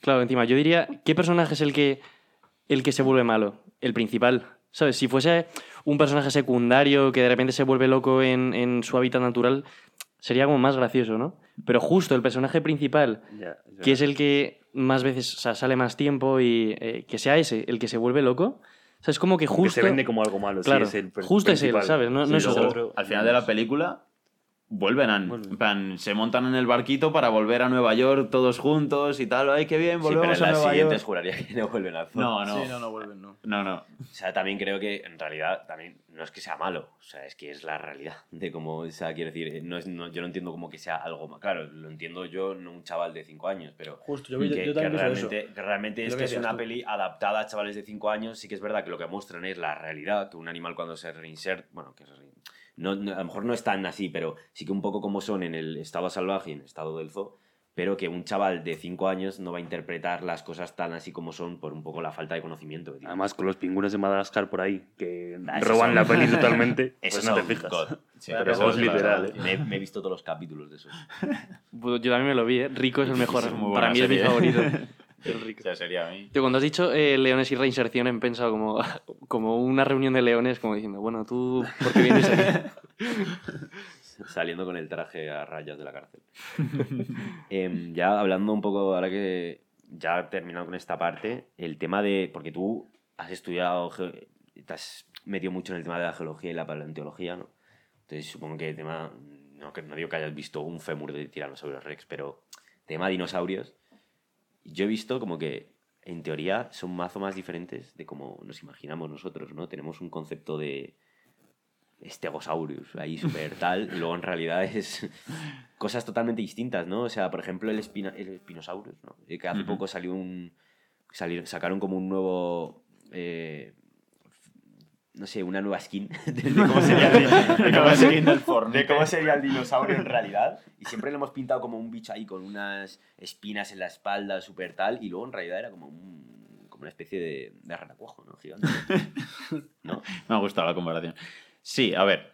eh, estamos muy influidos por Parque Jurásico. Mazo, mazo. Es como que el Tyrannosaurus Rex, que, que tú buscas en Google imágenes Tyrannosaurus Rex y todas las imágenes que salen prácticamente son de la peli, son el modelo de, de la peli de Tyrannosaurus Rex, que además, como que esa cara de villano que tiene siempre tal, en cualquier libro de dibujos de dinosaurios de niños o en cualquier cosa, ya es como que ha influido tanto que siempre es como esa misma cara, con esa misma pose tal. Y al final, como que la ciencia va avanzando también respecto al tema de los dinosaurios y las películas no. Entonces, como que mm, toda esa, esa imagen que se tenía de los dinosaurios, pues sí, antes se tenía esa imagen. Y la película no es que, no es que en su momento la película dijesen, venga, vamos a hacerlo tal, sino que en su momento se tenía un poco también esa imagen de ese animal. Mm. Pero poco a poco, según vamos avanzando y vamos sabiendo un poco más sobre todos estos animales, se va viendo que eso no era tan así. El problema es que la imagen que sigue en la sociedad es la misma. Entonces, sí que es un poco diferente la imagen que, que tenemos nosotros en general de no cualquier dinosaurio, pero sí la gran mayoría de ellos, pues Velociraptor, por ejemplo, también es la imagen de Parque Jurásico. Y era totalmente diferente. O el propio Tyrannosaurus Rex, o lo que has dicho del Spinosaurus, que cuando fue hace un par de años, Sí. se supo que tenía como la cola, como una especie de vela también en lo que es toda la cola, y entonces se la asoció con un animal mucho más acuático, Sí, tal, que, que, que la el- espina no era tanto una espina, era como. Era un poco más como eso, como la parte de arriba de un renacuajo. Es que me parece Sí, igual. sí, en la cola es eso, es como, Sí, como- la cola, como la parte de arriba de la cola de un renacuajo, así como una especie de vela en la Sí, cola. exacto. Entonces es un animal como más acuático, que come peces o frecuenta las zonas de agua y demás. Y en Parque Jurásico aparece como un bicharraco terrible el que, final. que se carga al Tyrannosaurus Rex y tal. Y, y no digo que no fuese terrible, pero tenía una imagen, no tenía esa cara de villano que tiene en la peli, ¿sabes? Sí, sí. ni, ni, ni siquiera caminaba como camina en la peli. Mm. ¿sabes? Entonces es, es- es un poco eso, como tenemos una imagen además como de... No sé qué imagen tendréis vosotros de los dinosaurios, pero como una imagen yo creo que la que hay en la sociedad es como bichos entre, entre tontos, lentos y como feos, como todos con cara fea, como... No sé, es, es la imagen que me da la sensación que se tiene en general. Había dinosaurios guapos. Bueno, a ver, Que tú y digas, qué sexy. no sexy, pero que es Sí, no, bonito, yo, yo tengo un poco esa imagen. Sí, sí, sí. Pero es que en realidad los velociraptors, por ejemplo, eh, por lo visto son gallinas gigantes. O sea, como que tienen bastante pelo, de hecho. O sea, yo... Plumas. Bueno, plumas. Llámalo plumas, yo lo llamaría pelo, pero... No, no, eran plumas. A ver, demuéstrame, como una plan, pluma de Velociraptor. Tú ves, tú, tú ves eh, los modelos de Velociraptor y tienen alas. Sí, sí, sí. sí, no, no vuelan. Sí, son plumas. Tienen, tienen alas que tú, tú ves sus plumas con sus, sus alas, ¿sabes? ¿Cómo, que- cómo se llegaría a saber que tienen plumas? En plan, algo que es como que se pierde totalmente en, en los años. No se pierde totalmente, esa es la clave. Se han encontrado plu- plumas fósiles. En plan, impresiones, lo que es, pues eso, como una pluma estampada contra una roca totalmente. Y entonces conservas vale. lo que es la estructura de la propia pluma, la conservas. Y no solo eso, sino una cosa que a mí me parece muy chula, que es que hay veces que se sabe alguno de los colores que podrían tener esas plumas. Porque eh, hay ciertas moléculas. eh, Las plumas pueden tener colores, ya sea como las palomas, esto que tienen, por ejemplo, en el cuello, que a veces lo ves azul, a veces lo ves Sí, como sí, rosita, sí, a veces tal. Pues eso es por la propia estructura de las fibras de la, de la pluma, creo recordar. Pero luego hay otros colores que son colores de la propia pluma, el propio pigmento. Pues digamos que a veces en algunas plumas fósiles se ha encontrado como las moléculas que daban ese color a esas plumas y entonces se sabía que esas plumas, por lo menos las de esa parte del bicho, eran negras o eran de tal color. ¿Sabes? Entonces no solo se han encontrado plumas, sino que además hasta se ha sabido de qué color podían ser algunas plumas de algunos bichos. Qué tocho. En plan, es... ¿Tú sabes es- algo de, es de impactante. matemáticas, por curiosidad? Yo, eh, las matemáticas me costaron los No últimos usan, años. En biología no se usan. se usan, pero yo no. En plan, yo en su momento ya El ahí se quedaron. el tema este que aparece en las pelis nuevas de Parque Jurásico, de... Bueno, me parece que también es la base del primero, que coño, es lo mismo. De... De como que si se, tu- si se tuviese suficiente... Como... El ADN. Eh, eh, sí, pa- parte del ADN y demás se podría clonar o recrear. Eso, eso es posible. O sea, en, en un futuro a lo mejor lejano se podría hacer quizás. O es En un algo futuro... Muy lejano. Es que, a ver, tú piensas que el ADN que se consigue de los fósiles es tan, tan pequeño, es una parte tan pequeña, se, se se puede conseguir algo. Pero para eso tienes que destruir muchos fósiles, porque las técnicas para extraer el ADN son súper destructivas. Y el ADN que consigues es tan, tan pequeño que... que- Y lo si de se la- consiguiese es suficiente decir se encuentra, es imposible, pues se encuentra eh, un, huevo fosilizado que dentro tiene, vamos, un, parte de un embrión que está ahí que dices, Buah, es que puedo conseguir un ADN espectacular, en plan, se podría. O sea, ¿hay tecnología o se prevé que puede haber tecnología en cierto punto de la historia como para... Es decir, en cierto punto lo va a haber. En cierto punto yo estoy segurísimo de que va a haber tecnología para eh, crear un bicho que no existe ahora mismo solo aparte de su ADN. Yo creo que sí. Dios. Y, y no sé si... Es decir, mm, para eso necesitas tener todo el ADN completo. Es que ahora mismo, a ver, yo de, edición genética sé bastante poco. Y no sé ahora mismo cómo está el panorama. Pero yo pondría la mano en el fuego ahora mismo de que igual sí se puede crear una oveja de cero ahora mismo. Eso ha pasado, Yo ¿eh? creo que sí. En plan, yo Lo diría... de la oveja Dolly es que me sonaba. Iba a Sí, pero, eso. pero eso fue clonar una oveja. Pero en base a solo el. ADN de un bicho, yo diría que eso se puede. qué diferencia Como hay? si montases un Buah. Lego, tío. No, no, no coges-. Yo diría que eso se puede. O sea, porque pero lo claro, que el- necesitas mucha cantidad de. el limitante básicamente es la cantidad de, de ADN que totalmente, tienes. totalmente la cantidad de Pero ADN. si se tuviese dirías... ojo, Pero ¿y lo que pasó con el mamut este que encontraron un mamut congelado hace muchos años? Ah, no, y hace. Mamuts congelados salen. ¿Sí? Salen ¿Y, muchos. qué, y qué ha pasado con esos? Ah, no, pues no, los, sé- no los... Ahí también entra el tema de la ética de. ¿Cómo de uno. ético es Sí, sí, recrear un animal totalmente para que esté metido en un laboratorio para estudiarlo? Porque seamos Si sinceros. Está muerto.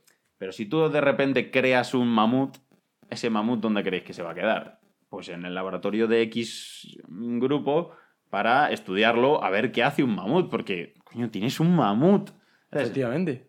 ¿Qué hay de Pero malo? Los, los mamuts- Antes estaba muerto, ¿sabes? No, no, antes no existía. Yo qué sé, ¿sabes? En plan... Cuant- cuantas más, cuanto más me explican las razones éticas por las que no se debería tener uno, yo quiero tenerlo más. Pues dame dos, A ver, perfecto. no, no- no sé cómo de conservado queda eh, el ADN cuando se congela en esos mamuts, pero se han encontrado.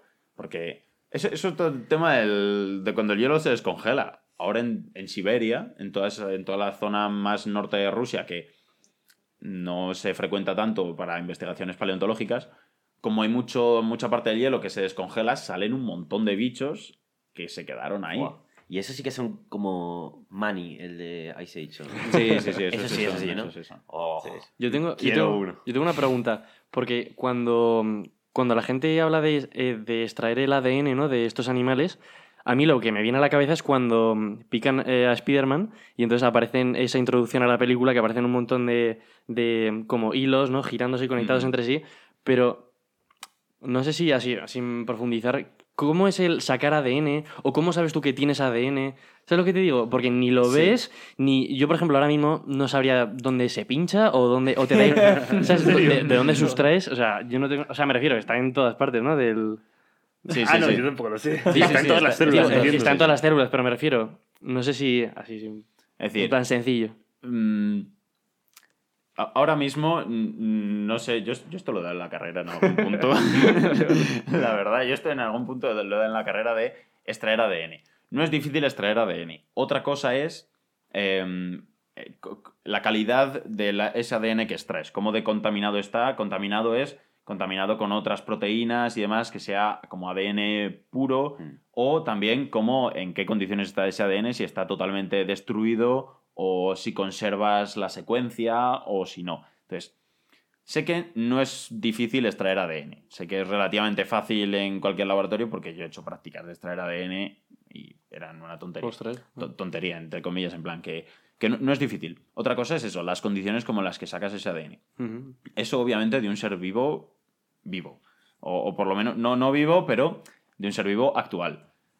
Eh, puedes sacar ADN de especies fósiles, pero es eso, tampoco, tampoco mucho. Y dependiendo de la especie. Vale, yo te quería hacer una, una pregunta porque se me ha ocurrido hace, hace nada, ¿eh? la verdad.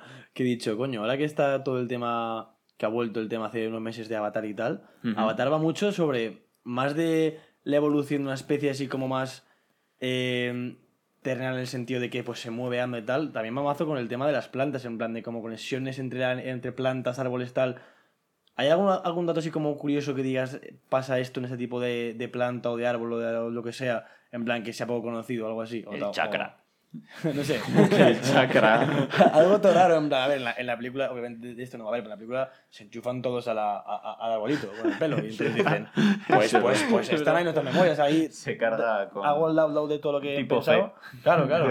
Un poco el modo sabio de, de Naruto. No son como muy interesantes las plantas, son igual de aburridas que las tengo yo ahora mismo. A ver, no.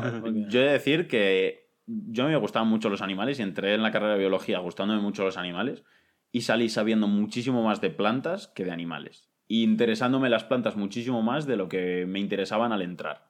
Entonces, las plantas igual em, a la gente no le parecen súper interesantes, pero a mí, por ejemplo, de las plantas sí que me interesa mucho lo que es la ecología de la planta. En plan, eh, todas las condiciones climáticas, cómo, cómo se entrelazan, por así decirlo, las condiciones climáticas con las propias necesidades de la planta, cómo se adapta una planta a ciertas condiciones climáticas. Eso, por ejemplo, a mí personalmente me parece súper interesante. En plan, lo de desarrollar espinas en vez de hojas, porque por las hojas pierdes más agua que por las espinas, y entonces te adaptas a un ambiente árido, por ejemplo, o, ¿sabes? Todo ese tipo de cosas, o mismamente, las plantas fueron los primeros seres vivos en salir del agua. Los primeros. Andando. Sí. Entonces, algo tuvieron que hacer para conseguir sobrevivir en ambientes donde no había permanentemente agua. Entonces, simplemente como ese paso evolutivo es algo que a mí me parece súper interesante. Que entiendo que a la gente no. Yo lo entiendo, la verdad. Esto. pero no sé. En ge- en general, las plantas tienen cosas muy interesantes. Pero obviamente, pues el ficus no es tan interesante como tu gato. Que es el ficus. Un ficus es una típica planta de, de Oye, casa. ¿y Los nombres, eh, estos en latín, de las plantas, eh, ¿se utilizan para algo? Sí. ¿Sí? Sí, para todo. En ciencia, para todo. ¿En serio? O Sí. sea, tú en, vez, tú en vez de, ¿no? tú en vez de llamarlo un girasol, lo llamas un girasolus maximus potentus. Es decir, tú cuando haces. Al final es la forma de que todos los idiomas. Ah, de, de entenderte con cualquier persona. Ah. Entonces tú en inglés lo llamas de esta forma, pero el otro día, por ejemplo, eh, descubrí que. Parece una tontería, pero lo descubrí el otro día que las cobayas en inglés son Guinean pigs, es decir, como cerdos de Guinea. Y nosotros lo llamamos cobayas. Es como. Me enteré el otro día, la verdad. Y entonces, como claro, el nombre científico es el mismo en, en Gran Bretaña, en España, en Nigeria o en... da igual. ¿Sabes? Entonces, al final ese nombre científico sirve para unir a toda la comunidad científica y saber que estamos hablando de lo mismo. Pues es como un esperanto científico, ¿eh? Sí, totalmente. Qué guapo. ¿Y Totalmente. Cómo, ¿Y cómo se dice cerdo en, en latín? Sus escrofa. Vale, ¿Cómo, cómo? Sus Escrofa. escrofa domesticus. ¿Tú te crees que alguien de aquí le va a decir no es y No, no, la- pero- lo no, correcto? pero para cuando vaya a Francia, un poco para ir repartiendo Claro. ese que me entiendan todos. No vaya a ser que no me entiendan en español o en inglés. Así asegurarme de que me ¿Y entienden. te sabes muchos de esos nombres? A ver, decir, yo por ejemplo, eh, en la carrera nosotros nos hacían un examen de plantas que era foto de planta y tenías que decir su nombre científico y la familia a la que pertenecía. Entonces tenías que ponerte, te ponían así las fotos, eh, eso, foto y tal. Y estaba 15 segundos la foto, siguiente foto. Y lo decías, lo escribías, siguiente, así. Entonces yo me sé unos cuantos nombres, pero la gracia está en reconocer la planta Claro. por el campo. Y luego animales me sé bastante menos, la verdad. Mm. Porque, no sé, los animales es como león. Es como todos no sabemos los nombres comunes de los animales, de las plantas no. Yeah. Entonces, bueno, de animales me sé bastante menos. Y luego, por ejemplo, del tema de dinosaurios, todos los nombres que conocemos, plan Tyrannosaurus, Stegosaurus, tal, todo eso es el nombre científico. O por lo menos la primera parte del nombre. Claro, pero yo, por ejemplo, creo que en inglés Tiranosaurio Rex no se escribe tan así. En ¿no? inglés es Tyrannosaurus Rex. Pero, pero bueno, con otras letras, ¿no? Pero es como THI, ¿no? No, no, no, no. TY. No, no, no. No, no, no, es, es igual, es igual. Que por TY, cierto- pero en español no es con. Bueno, bueno ya sí. Españolizado sí que es verdad que se escribe TI latina, pero es Sí, TY. bueno, no, Hablando, sabes que- hablando del T-Rex, ¿sabéis para qué se utilizan los brazos que tienen los T-Rex? A lo mejor sí que lo sabes. No es para hacer la cama, ¿eh? Porque como ves hacer la cama. Es que me hace mucha entonces. Es que me hace mucha gracia imaginarme un T-Rex haciendo la cama con los bracitos. Bueno, em, una de las teorías, porque a día de hoy no se sabe, es para el tema de la reproducción, de poder eh, agarrar a la hembra y así poder reproducirse. Pero al final es, es como un elemento que tiene el T-Rex que no se sabe muy bien. Y de hecho la gente sigue haciendo teorías. Agarrarla en plan así como a la fuerza o como... Sí, o sea, para que no se mueva, supongo, en plan, para intentar... Literalmente, con las palancas que tiene, literalmente esos brazos es imposible agarrar a una hembra de T-Rex. O sea, físicamente es imposible. Supongo que será para apoyarse o para... O sea, a los biólogos les parecía buena idea, es mala idea. No Eh, sirve. La, la verdad, no lo sé. Yo sé que hace poco salió un documental de, de, de Apple, creo que era, que era sobre dinosaurios y que una de las... en plan, aparecía, no era un tiranosaurus, era un carnotaurus, que es parecido y también tienen como unos bracitos súper chiquitos, pero son unos bracitos que pueden rotar en todas direcciones, ¿vale? Entonces, y que tenían como unos músculos muy fuertes. Entonces dijeron, unos bracitos tan pequeños que no pueden agarrar nada con esos bracitos, pero que puede rotar en todas direcciones y que encima tiene una musculatura fuerte, si tiene una musculatura fuerte es porque para algo servía. Claro. Y entonces la especulación, porque eso es totalmente especulación, era que era para eh, ritos de atracción sexual. Entonces hay muchas aves que hacen como... claro, sí, tal cual, tal cual. Entonces hay como mu- muchas aves que hacen como bailes y tal para atraer a la hembra y demás. Y Como- entonces como en este documental... Sí, más o menos. Entonces en este documental aparece el Carnotaurus como haciendo un bailecito con los brazos y enseñando como la parte de dentro, en plan que tenía unos colores ahí brillantes como, mira, mira mis brazos. Como si, como si fuese un O sea, vendedor de relojes, ¿no? Así de- algo así. El maquillaje estaba inventado ya por aquel entonces, ¿no? Daban los colores ahí que tenían al ritmo de Cayó la Entonces- Noche. Es totalmente especulación. Es muy difícil saber para qué sirven ciertas estructuras que en un principio tú las ves y dices, no puedes hacer nada con eso. Entonces, Una cosa, el tema hobbits. ¿qué? ¿Qué, qué, qué pasa con los hobbits? A ver, eso es eh, un descubrimiento que se hizo hace años, el siglo pasado creo que fue, que es unos humanos. Bueno, a ver, yo cuando hablo de humanos es cualquier especie del género Homo. ¿Vale? Entonces, Homo erectus son humanos. ¿Vale? Y Homo sapiens somos humanos y Homo lo que sea es humanos. Entonces, son una especie de humanos que se encontraron en la isla de Flores, una isla de Indonesia, y son unos humanos que mide- medían un metro de alto. Y entonces se les bautizó como hobbits. Ese no es el nombre científico. Ya, sí. Y entonces se les bautizó como hobbits. Y eran esos, pues unos humanos que, que en realidad fueron los últimos que aparecieron. Aparecieron incluso después que nosotros, pero se extinguieron antes que nosotros. De que eran eso, medían un metro y vivían en la isla de, en la isla de Flores. Y Pero también- ya no hay, entonces. No, no, ya ¿Y cómo se, se han encontrado fósiles también? ¿no? Claro, O sea, se han encontrado de- cráneos y creo que se encontraron más partes del, Ah, del esqueleto. No, no, no. No, no, ya, no, claro, claro. no, Pero- no, Y también como que no, claro, si no vas ahí a palear enanos. Ya sería sospechoso porque no Viaje- siguen vivos viaje ahora. de fin de curso, te plantas ahí con toda tu clase.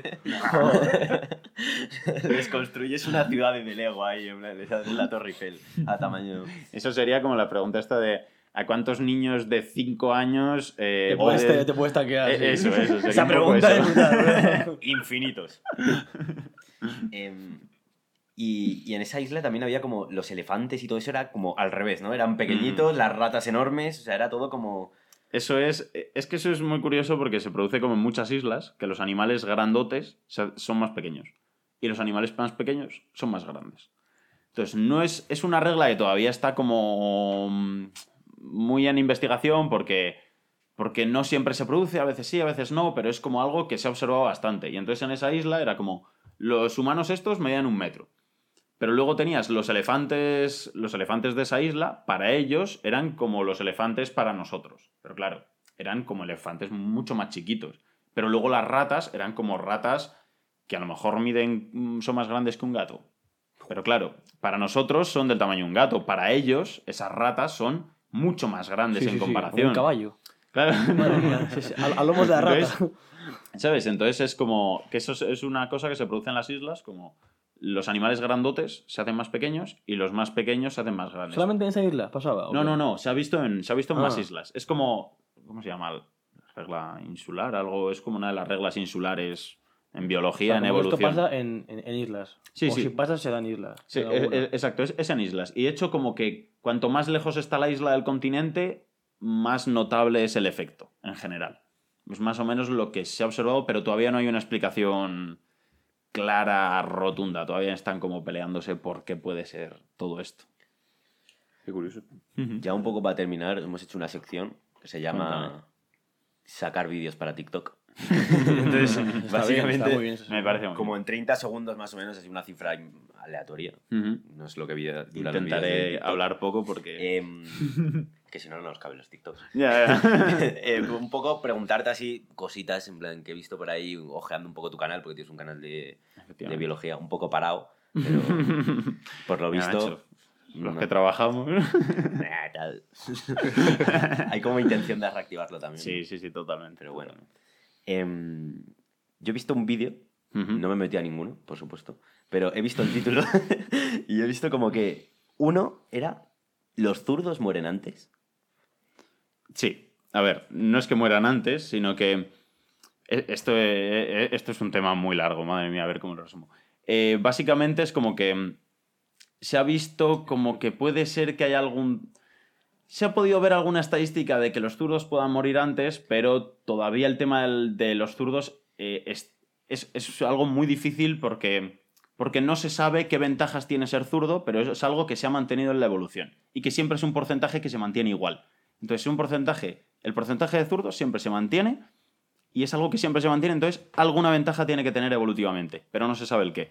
Y entonces lo de que mueren antes o no mueren antes se ha asociado con que la maquinaria está hecha para diestros, entonces podía morir más gente zurda por el tema de la maquinaria, pero de momento biológicamente se ha asociado con temas en el desarrollo del embrión, pero tampoco se sabe claramente. Hay ahí todo un tema alrededor de los zurdos que es muy interesante y que se sabe muy poco todo. O sea, que la estadística está ahí, pero no hay una explicación todavía. Está en pañales. Parece ser. Vale. Tampoco la estadística, tampoco te fíes mucho porque los investigadores todavía no se ponen muy de acuerdo en Ah, estas cositas. Bueno, era como clickbait, está bien. Podría ser mejor que este PLL. Me Igual. No, no, al No. revés. No, no. Que mueres Ha antes. dicho que, que estamos más. Puede ser que estemos más desarrollados. En tu caso. No, una ventaja muy concreta. Que no- Una supongo que no tiene por qué compensar el resto de La otra ventaja es que me muero antes. defectos que tengo.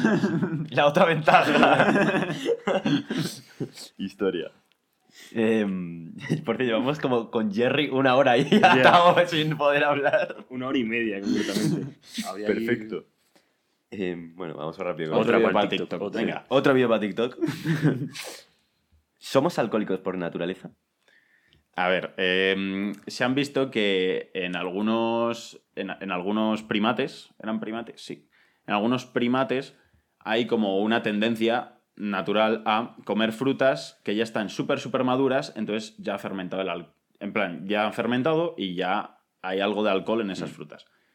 Entonces, como que eso se ha asociado un poco la tendencia que podemos tener a esa tendencia a beber alcohol, eh, un poco como que se ha, se ha asociado a esa tendencia que podían tener, eh, que se ha visto en primates actuales, que podían tener ancestros nuestros a comer frutas muy maduras que ya eh, tenían alcohol. Entonces, como asociar ese alcohol a una fruta más madura, más dulce, con mayor, eh, como con mayor aporte nutritivo y calórico. Entonces, bueno, tampoco es que ta- tampoco puedes excusar tu alcoholismo en que es algo natural, ¿sabes?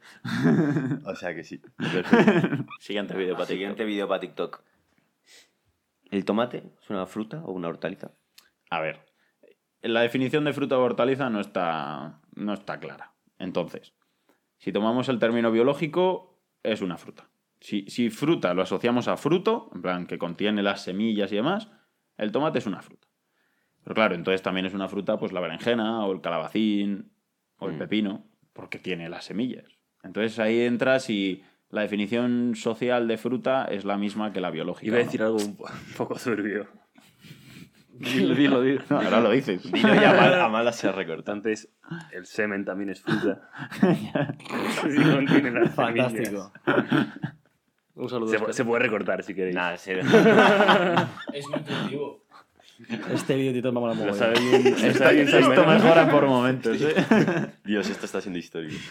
Eh, venga, que ya solo quedan dos, chavales. Eh, ah, lo- ¿los elefantes se asustan de los ratones? No, No. no. Vale, fake totalmente. Fake totalmente. ¿Y por qué no deberíamos alimentar a gatos por la calle? Esto es un tema, esto es un tema importante. Porque los gatos son una especie invasora que causa problemas en la fauna autóctona, matan especies de pájaros, de reptiles, de mamíferos autóctonos. El tema de las plagas no se ha visto bien que de verdad controlen plagas. Entonces, alimentando a los gatos callejeros, se fomenta que estos gatos eh, maten especies autóctonas. Y no es un grandísimo, importantísimo problema en, em, en continente, pero por ejemplo en islas es un problema muy, muy gordo porque han llegado a extinguir especies a base de comérselas. Entonces, el problema de todo esto es el peluchismo este que hay de, ay, qué mono el gato, Hmm. pero la lagartija me da igual. Es un poco ese, ese tema. Claro. Entonces, claro, se favorece mucho a los gatos, se protegen las colonias y demás, pero ahí no se está haciendo ningún favor a lo que es todo el ecosistema. A todo esto, no sé qué es una especie autóctona, eh, ¿cómo has dicho? Autóctona. De la zona. Claro, especie autóctona es eso, la que pero- es, sí, la que es de la que es endémica de una zona, como la que es Propia. sí. de esa zona, sí. Y exótica es introducida por el ser humano. Pues nada, me salen las preguntas. Yo tengo una. ¿Hace Cuéntame. falta de verdad que haya palomas en el mundo? ¿Que haya? Palomas en el mundo. y Hostia, me gusta, medusas. ¿eh? Las medusas sí. Las medusas pobrecitas. las medusas. Las palomas, bueno, pues ¿Qué aportan? no es que hagan falta, ¿no? Pues están ahí, te quiero decir. ¿No las podemos fumigar a todas o cómo va? Y alime- Concretamente las palomas es que son de aquí. Fumigar, podrías fumigar cotorras, por y si ejemplo. enseñamos a los gatos a comerse a las palomas, que no son tan útiles, en vez de a las otras especies. Me gusta. Esa es buena, ¿eh? Entonces, ¿nos bajamos o no al lobo? Que no me queda claro. No, al lobo yo, Yo creo que ni de coña. Tengo otra. Cuéntame. ¿Por qué la mantis se come al macho cuando se lo. después de Es que, a ver, hay, hay muchas prácticas. eh, eh, Podría estar hablando, os sorprendería. Hay muchas prácticas raras entre animales de matar a- al otro, ¿vale? Y es básicamente pues porque la hembra pues tiene que conseguir energías de alguna forma para producir esos huevos y pues la forma la energía más cerca que tiene en ese momento, es decir, la energía que ha gastado, piensa que son animales que son súper súper pequeños, necesitan eh, en plan se les acaba la energía, en plan tienen un metabolismo mucho más Sí. rápido. Al final eh, necesitan energía al momento, pues que es lo más cercano que tengo. Le entra hambre y no se lo piensa dos veces. Claro, es básicamente eso. Instinto animal de verdad, ¿eh? Pero, pero Totalmente, verdad. totalmente. Y en ningún momento se han desarrollado los machos para decir. Eh, no te zumbo porque me comes. Ah, va. Pues parece que de momento no. Entiendo que el instinto de reproducción es mayor que que sus ganas de sobrevivir. Bueno, Sí, yo, sí, yo- ¿no? yo Sí, creo puede que me cuadra en seres humanos también. Es decir, en, en muchas especies, os sorprenderían muchísimas especies. Lo importante es reproducirse. Si yo luego me muero, bueno, ya he dejado ahí mi descendencia. El legado. Ah, eso, eso, eso, ostras. Eso básicamente en prácticamente todas las especies. En los humanos, sobre todo. Los humanos no. No. Bueno, tener hijos, De- de hecho, lo tener contrario, hijos es la verdadera muerte. Eso es justo, es lo contrario. Pero ahora, hay formas de reproducción. Bueno, en todos entendemos. Oye, yo tengo, una, yo tengo una pregunta. ¿Sería posible lo que ocurre con Mowgli? O sea, Mm, para los, para los que no conozcan, Mowgli es un niño que se pierde en la selva o que le dejan en la selva. De alguna forma llega a la selva de muy, muy pequeño y le crían eh, los animales que, están, que viven en ella, concretamente los lobos, de los que hablábamos antes. Pero, pero vamos a, a hablar más de la idea de que les criasen los animales, como que tuviesen esa adaptación. Tipo Tarzán también, ¿no? ¿Es eso? Tarzán, igual. Sí, algo así. Pues sí que sé que hay algún caso. Que hay algún caso de algún niño que se ha encontrado como que has podido sobrevivir el tiempo que sea, no sé cuánto era, como viviendo en la selva solo.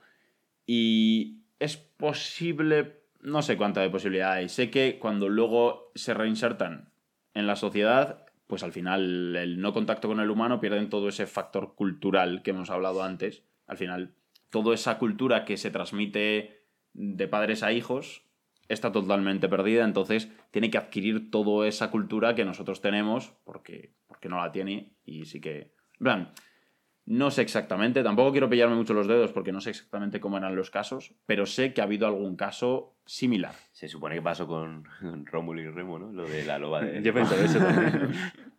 Se supone. Bueno, eh, un poco paranoias de. Em, bueno, pues nada, eh, me dijiste, que esto me acuerdo, que te gustaba ahí el tema de lo de la pregunta del color y el animal y tal. Así que no sé si te acordarás, pero un poco, ¿tu color favorito cuál es? Ah, vale, ya me acuerdo. Mi color favorito es el negro. El negro. Es lo mío. Un poco como. Es decir, por, no sé, es como elegancia, es como pega con todo. No sé, es como... Se adapta bien el color negro a todo. Pega con todo. Muy bien. ¿Y el Y animal favorito, es que mi animal, mi animal favorito es el licaón. ¿Cómo? El licaón. Eso es un Pokémon, te lo juro. te lo juro. Licaón se- seguro que habéis visto. Es muy típico de los, de los documentales de la 2 de la sabana africana. Es como una especie de perro con orejas así grandotas. Bueno, ¿Por es qué un es tu animal... favorito? ¿Eh? ¿Por qué es tu favorito? No sé, tiene, es como, es relativamente bonito, caza en manadas, es como, se organiza muy bien en manadas y, no sé, Énfasis en lo de relativamente bonito. me parece, me En la parte parece de relativamente bonito. Es Y luego el pobre está en peligro de extinción, entonces empatizo mucho con él. Es verdad que tienen un aire de, de hiena. ¿no? Sí, sí. Pero vamos, es un perro salvaje total. Y tiene unas Totalmente. orejas súper Y grandes. tiene orejas súper grandes. Y luego es, ese Y muy mala leche. de camuflaje, esa, ese despierta un instinto como muy, muy salvaje. O sea, que ¿no? te Y gusta, tú lo ves, te gusta maquillar. No parece un poco, no parece, parece un poco el marsupilami con la cola cortada, ¿no? un poquito sí, ¿eh? El camuflaje me ha recordado otra pre- pregunta que tenía bastante TikTok, TikTokable, yo creo también. Pues hazla bien. Dale, que dale. sería que em, podrías nombrar como cinco maravillas que aparecen biológicamente en los animales. Por ejemplo, a mí se me ocurre el camuflaje que tiene el pulpo, que lo vi una vez y me pareció una locura, porque cambiaba en un segundo. En plan, se habla del camaleón, pero el pulpo le folla. y si, si podrías decir cinco maravillas biológicas. Pues mira, eh, uno, los tardígrados son unos animales que son los únicos que han conseguido sobrevivir en el espacio exterior. En plan, se han llevado al espacio y han conseguido sobrevivir ahí. Y sobreviven a temperaturas altísimas, bajísimas, presiones altísimas, eh, nada de agua. En plan, son unos animales que van a sobrevivir cuando nadie quede en la Tierra. ¿Cómo se llamaban? ¿Hemos dicho? Tardígrados. o- osos, Tardígrados. osos de agua también se llaman. Osos de agua, hostia. Sí. Entonces, Bre- bre- ah, bueno. No, sí, sí, perdón. Otra cosa que me parece increíble es que hay un hongo que eh, se mete dentro de las hormigas y se empieza a comer la hormiga por dentro, pero empieza por el cerebro. Entonces, como que les modifica el cerebro de tal forma que la hormiga tiene que salir a una brizna de hierba, se agarra a la brizna de hierba, se queda ahí, como súper alta, y entonces el hongo se la termina de cargar y como está más alto, consigue el hongo dispersarse más lejos y caer en más hormigas a las cuales vuelve a infectar, se vuelven a subir las hormigas. Las hormigas se suben por acción del propio hongo en su sistema nervioso. Joder, eh. Caza de élites. En plan, eh, Increíble. es una locura. Luego, el ser vivo más grande es un hongo también. Los hongos están súper olvidados. El ser vivo más grande es un hongo, que es como un bosque de grande. En plan, es un hongo. Al final los hongos son como una redecilla de, de células y está debajo de un bosque. Es, todo el bosque es un hongo. Y ese es el ser vivo más grande que existe actualmente. Como un individuo. Un individuo, diciendo. como Ese individuo. hongo en concreto. Es un individuo, es el más grande que existe en la Tierra y que ha existido nunca, que se sepa. Y luego otra cosa que me parece fascinante es, a lo mejor a la gente no le parece tan fascinante, a mí me flipa, es que las bacterias y microorganismos puedan pasarse genes entre especies diferentes eh, de forma horizontal, por así decirlo. Plan, tú solo pasas genes a tus hijos. Pues eh, estas, eh, estos microorganismos pasan genes lo que se llama horizontalmente, entre especies diferentes, entre individuos diferentes. Entonces es una locura para el tema evolución, porque adquieren... Es una locura. Es, es una locura totalmente. Pero como si yo le hago así a. Miguel y hago. Literalmente. y en plan, genes. un pelo, hay, hay algunos que sacan como un filamento, un pelo, y... y Por Bluetooth, ¿eh? Sí, to- totalmente. Pero, por- pero, o sea, algo como asemejable en nuestra, a nuestro nivel sería como si yo le mandase ya no, ya no a un colega mío, sino al rollo a un perro, O, o rollo un perro, sí, sí. en plan, o un perro a mí, o un sí. lobo a mí. Buah. Sí, sí, sí, sí. Eso es totalmente. Claro, así totalmente. evolucionar de puta madre. Efectivamente, él, la araña Spider-Man en su máximo esplendor. Hostias, ¿eh? literal. Qué vasto. Dios. Sí, sí, sí, eso es algo que me parece increíble. Pero, claro, no tiene. ¿También a nosotros? ¿O es un conjunto de bacterias que tienen unas características se las pasan entre ellas? entre ellas, ¿no? Entiendo. Aunque sean de otra especie. Ah, pueden ser de otra especie, pero nuestro ADN, es que esto, nuestro ADN, el ADN que hemos heredado nosotros, al final viene en su origen de la primera, las primeras, los primeros organismos. Y nuestro ADN tiene mucha cantidad de ADN de virus, de ADN de, de otro tipo de microorganismos. ¿Sabes? Como que por esa, por esa transmisión horizontal de ADN, tenemos un ADN que es como una mezcla de. como que en su origen es una mezcla como de, de ADNs de muchos orígenes diferentes, Mm. por así decirlo. Joder. Qué flipe, eh, me ha molado. Pues sí. Están muy guapas esas curiosidades. La de la hormiga me ha dejado loco, la verdad. Vaya cazador. No, el hongo, el hongo. O sea, el hongo de la hormiga es brutal. Eso, justo, Sí, como que sí, se sí, mete sí. en la hormiga. También leí algo de eso sobre unos gatos y unas mujeres. En el libro este de la ley del más débil Eso También- no empieza bien. también pasa eh, Se ha equivocado de página. típicos hongos, pa- parásitos cerebrales o así, Ujú. que pasan del gato a la mujer y les transmiten unas características como de que se ponen ronro, ronroneantes. A ronronear. ¿Qué a tu, qué a tu goma, dice? Pues de ese palo, no sé, no me No acuerdo. lo sé, eso, ni idea, la verdad. Pero lo de los parásitos cerebrales es una locura, la verdad. Sí. En plan, el tema, en tema, el tema de los parásitos en general es una, es una fumada. La verdad. En ese campo la biología está como un poco en pelotas todavía. ¿No? Que esté en pelota, sino que la investigación avanza poquito a poquito. Muy poquito a poquito. Muy poquito a poquito. Entonces, Bueno, pues si no hay nada más que decir, eh, muchas gracias por venir aquí. no, he de decir, antes de irme, que es probable que algo de lo que haya dicho sea un error, porque estoy hablando totalmente de memoria. Entonces, por favor, quien lo escuche y sepa que lo que he dicho está mal, que me perdone, porque lo de memoria totalmente. El único que lo escucha es Guillermo Valencia. Comentan todo Todavía no hay suficiente gente como para que te funen en los comentarios diciendo en ese momento se ha equivocado. Si Guillermo Valencia ha llegado a este punto, que diga ey. que, se escucha todo, todo, y comenta en todo, eso es histórico. ¿Es amigo tuyo de Valencia? Sí, Se llama Valencia. es Willy. Pero bueno, un saludo, Willy, te quiero mucho. Em, pues eso, eh, muchas gracias por venir. Tiene A un canal de. YouTube.